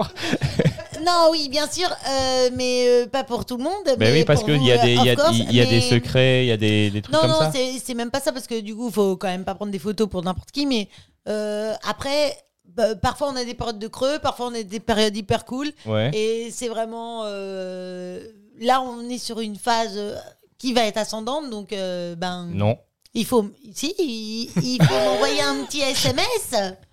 ça sera Mais fait. oui, oui. Après, il faut pas s'attendre à ce que tout le monde. euh, Non, ce sera pas- pas une visite guidée. Et, et par exemple, les artistes, euh, ils parlent pas en fait. Ils Non, travaillent. il travaille. Hein? Non, ben on... Donc, euh, donc euh, du coup, mais moi par contre, je parle, j'offre Bah des oui. cafés et tout, on peut fumer des clopes, il y a aucun problème. Ah. Euh, et du coup, avec grand plaisir. Ah bah c'est gentil. Et euh, vous êtes combien juste euh, d'artistes dans ce studio? Ça, ça dépend. C'est Ah oui, ça- des projets. d'accord, c'est des- on- on- ok. on peut- Vous ouvrez dans- aux dans autres, le quoi. principe, on est, on est, il y a trois personnes du coup qui s'occupent de toute la partie euh, gestion administrative, euh, toute Et- la partie euh, com euh, et ainsi de suite. Ouais. Puis euh, en, en fonction d'eux, euh, on peut être 5, 6 et Et c'est euh, quoi? oui, C'est des indépendants qui viennent chez chez vous ou alors parce que là en salarié vous êtes euh, Tout- oui, voilà, Vous c'est êtes ça, pas nombreux en une Il y a zéro équipe, en euh, salarié. en salarié vous Exactement. Mais euh, on- enfin, c'est vraiment en fonction des projets. Et on- D'accord. du coup, effectivement, c'est Ok, c'est des indépendants. venir euh, pour, pour euh, les, les projets des intermittents, du coup, en D'accord, France, ou, ok, euh, même des, des artistes étrangers qui bossent du coup tempéralement Ok. euh, chez nous. ça marche. Et toi Clem, c'est ton statut c'est quoi? Si t'as as monté une micro-entreprise ou Non, c'est quoi au- ton Au statut? début, oui. Et Ouais. en fait, euh, maintenant, je me suis mis comme euh, tout le monde dans l'atelier, c'est-à-dire que tout le monde a des contrats. euh, d'intermittent ouais, des CDDU pour devenir intermittent. D'accord, ok. Donc, euh, moi, là, bah, comme je commence, j'ai pas mon intermittence, mais c'est des contrats comme ça. euh, D'accord, ok, voilà. ok. Mhm. Ah, D'accord. Euh, Mathieu, encore euh, Et Quentin, à- quand même. euh, il Ah a- pardon, mais oui, non il mais a- on il en a parlé Il tout a un à gros l'heure. projet, oui. On en, a, on en a parlé tout à l'heure, mais c'est pas forcément le moment de, de dévoiler tout ça. On- il reviendra. Non, mais laisse-le se dévoiler s'il veut se dévoiler. Tu veux te dévoiler Ou tu veux te dévoiler plus tard C'est top secret. C'est top top secret, c'est ce que l'ordinateur d'intimité pour ça. c'est ça. C'est ce que j'ai cru comprendre. C'est pour ça que je l'ai pas lancé là-dessus. Ouais, tu as bien fait. Eh oui, eh oui, j'écoute les gens. Oui. un- une prothèse de, de, de pénis, si jamais. Pas de problème. Je t'appellerai. De la taille que tu veux. Ok. Il a un très gros kiki. Ce sera le mot de la fin. Merci. Ah bah je pense qu'on Ah bah, on, va, conclure con- on, va, là-dessus. on va conclure là-dessus de toute façon. Donc sur le gros kiki de, de Sur le- Quentin. En tout cas, on vous remercie, Quentin, Clem. Merci à vous. Daniel, Non, mais- Merci Clémence. Daniel. Ouais, merci pour cette. euh, Je peux, je peux encore dire un truc Oui, bien parce que sûr. poussé beaucoup de coups de gueule. Moi, j'aimerais juste dire pour euh, les- toutes les personnes qui, euh, qui nous écoutent, le, parce qu'on on parlait aussi de, de, de- à un moment, euh, des- bah, on parlait des films cultes, mais on parlait aussi des créatures qui nous ont inspiré, ce genre de choses. Et euh, c'est- c'est c'est pas le- l'unique créature du coup qui m'intéresse, mais un, un des euh, finalement euh, des personnages récurrents dans le cinéma, c'est quand même le loup-garou. Et euh, moi, j'aimerais bien faire un jour un beau loup-garou. Donc, si jamais il y a quelqu'un, un, un- réalisateur, Ouais. un, un scénariste, quelqu'un qui a envie d'écrire un, Et une à belle François histoire de Ison loup-garou, prés- une François belle histoire Ison. de loup-garou. François, on je- t'aime. Je suis très, euh, je serais ravi de, de, euh, de créer du coup un loup-garou. euh, un Et comment- loup-garou, euh, français. Et comment rendre contact avec des artistes comme toi, le studio, euh, numéro de téléphone euh, Ouais, Parce qu'il y a peut-être facile. des gens qui vont nous écouter, qui vont des projets. Alors, vous allez et sur notre site si- si vous avez internet. des projets. Ouais. Sur notre site internet euh, www. Point. accurate-dream.fr. Sinon, euh, Daniel, il est sur Insta, sur LinkedIn. Ouais. Franck est sur euh, Insta, sur LinkedIn. Moi aussi. Et en fait, on répond euh, parce que même si on est des stars, on reste des personnes avant Bah ouais. tout. très accessible. Accessible. Alors on répète les noms hantés, hein, Daniel. Weimer, euh, euh, euh, je ne sais plus, euh, Clémence Louesdon, puisqu'on prononce toutes les lettres, hein, c'est ça? Ouais. Et voilà, et Quentin Sûr, et on fait un petit coucou à Franck Dubois qui devait être présent et qui n'a pas pu l'être, euh, Parce qu'il avait autre chose à il faire. avait autre chose à faire. Et puis, mais on lui passe, on lui passe un coucou. J'espère bien, Franck, il profite de sa femme, hein, parce que c'est un petit peu pour ça qu'il n'est pas venu. Non, non, il il a juste pas voulu le dire parce Il- que Il te, il te Ouais, voit, il il te était voit trop fatigué. souvent. On va, on va le punir lundi. il te voit trop souvent. sa femme, il la voit pas au boulot. Sa femme, il la voit pas au boulot. Si, elle Voilà. vient. Bah voilà. Ah ouais. Franck, on va te punir. On va te flageller avec des orties fraîches. Euh, bon, merci. On va clôturer cette émission. Euh, merci à vous encore d'être euh, d'être ven- venu nous partager votre passion et, et puis votre parcours, etc. On était ravis de partager cette émission avec vous. Merci à Mathieu.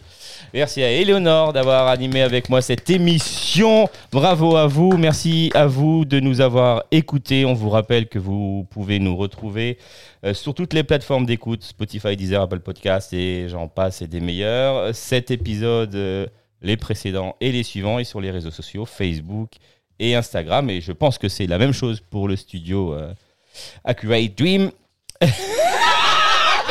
tu vois, celui-là, celui-là, je l'ai eu à la dernière. Attends, tu vois, tu vois, je l'ai, hop là, je l'ai chopé en dernière minute.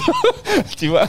En tout cas, merci à vous de nous avoir écoutés et on se retrouve euh, dans deux semaines pour l'épisode consacré à Retour vers le futur. Bye bye. À la prochaine. Ciao. Ciao. Bisous.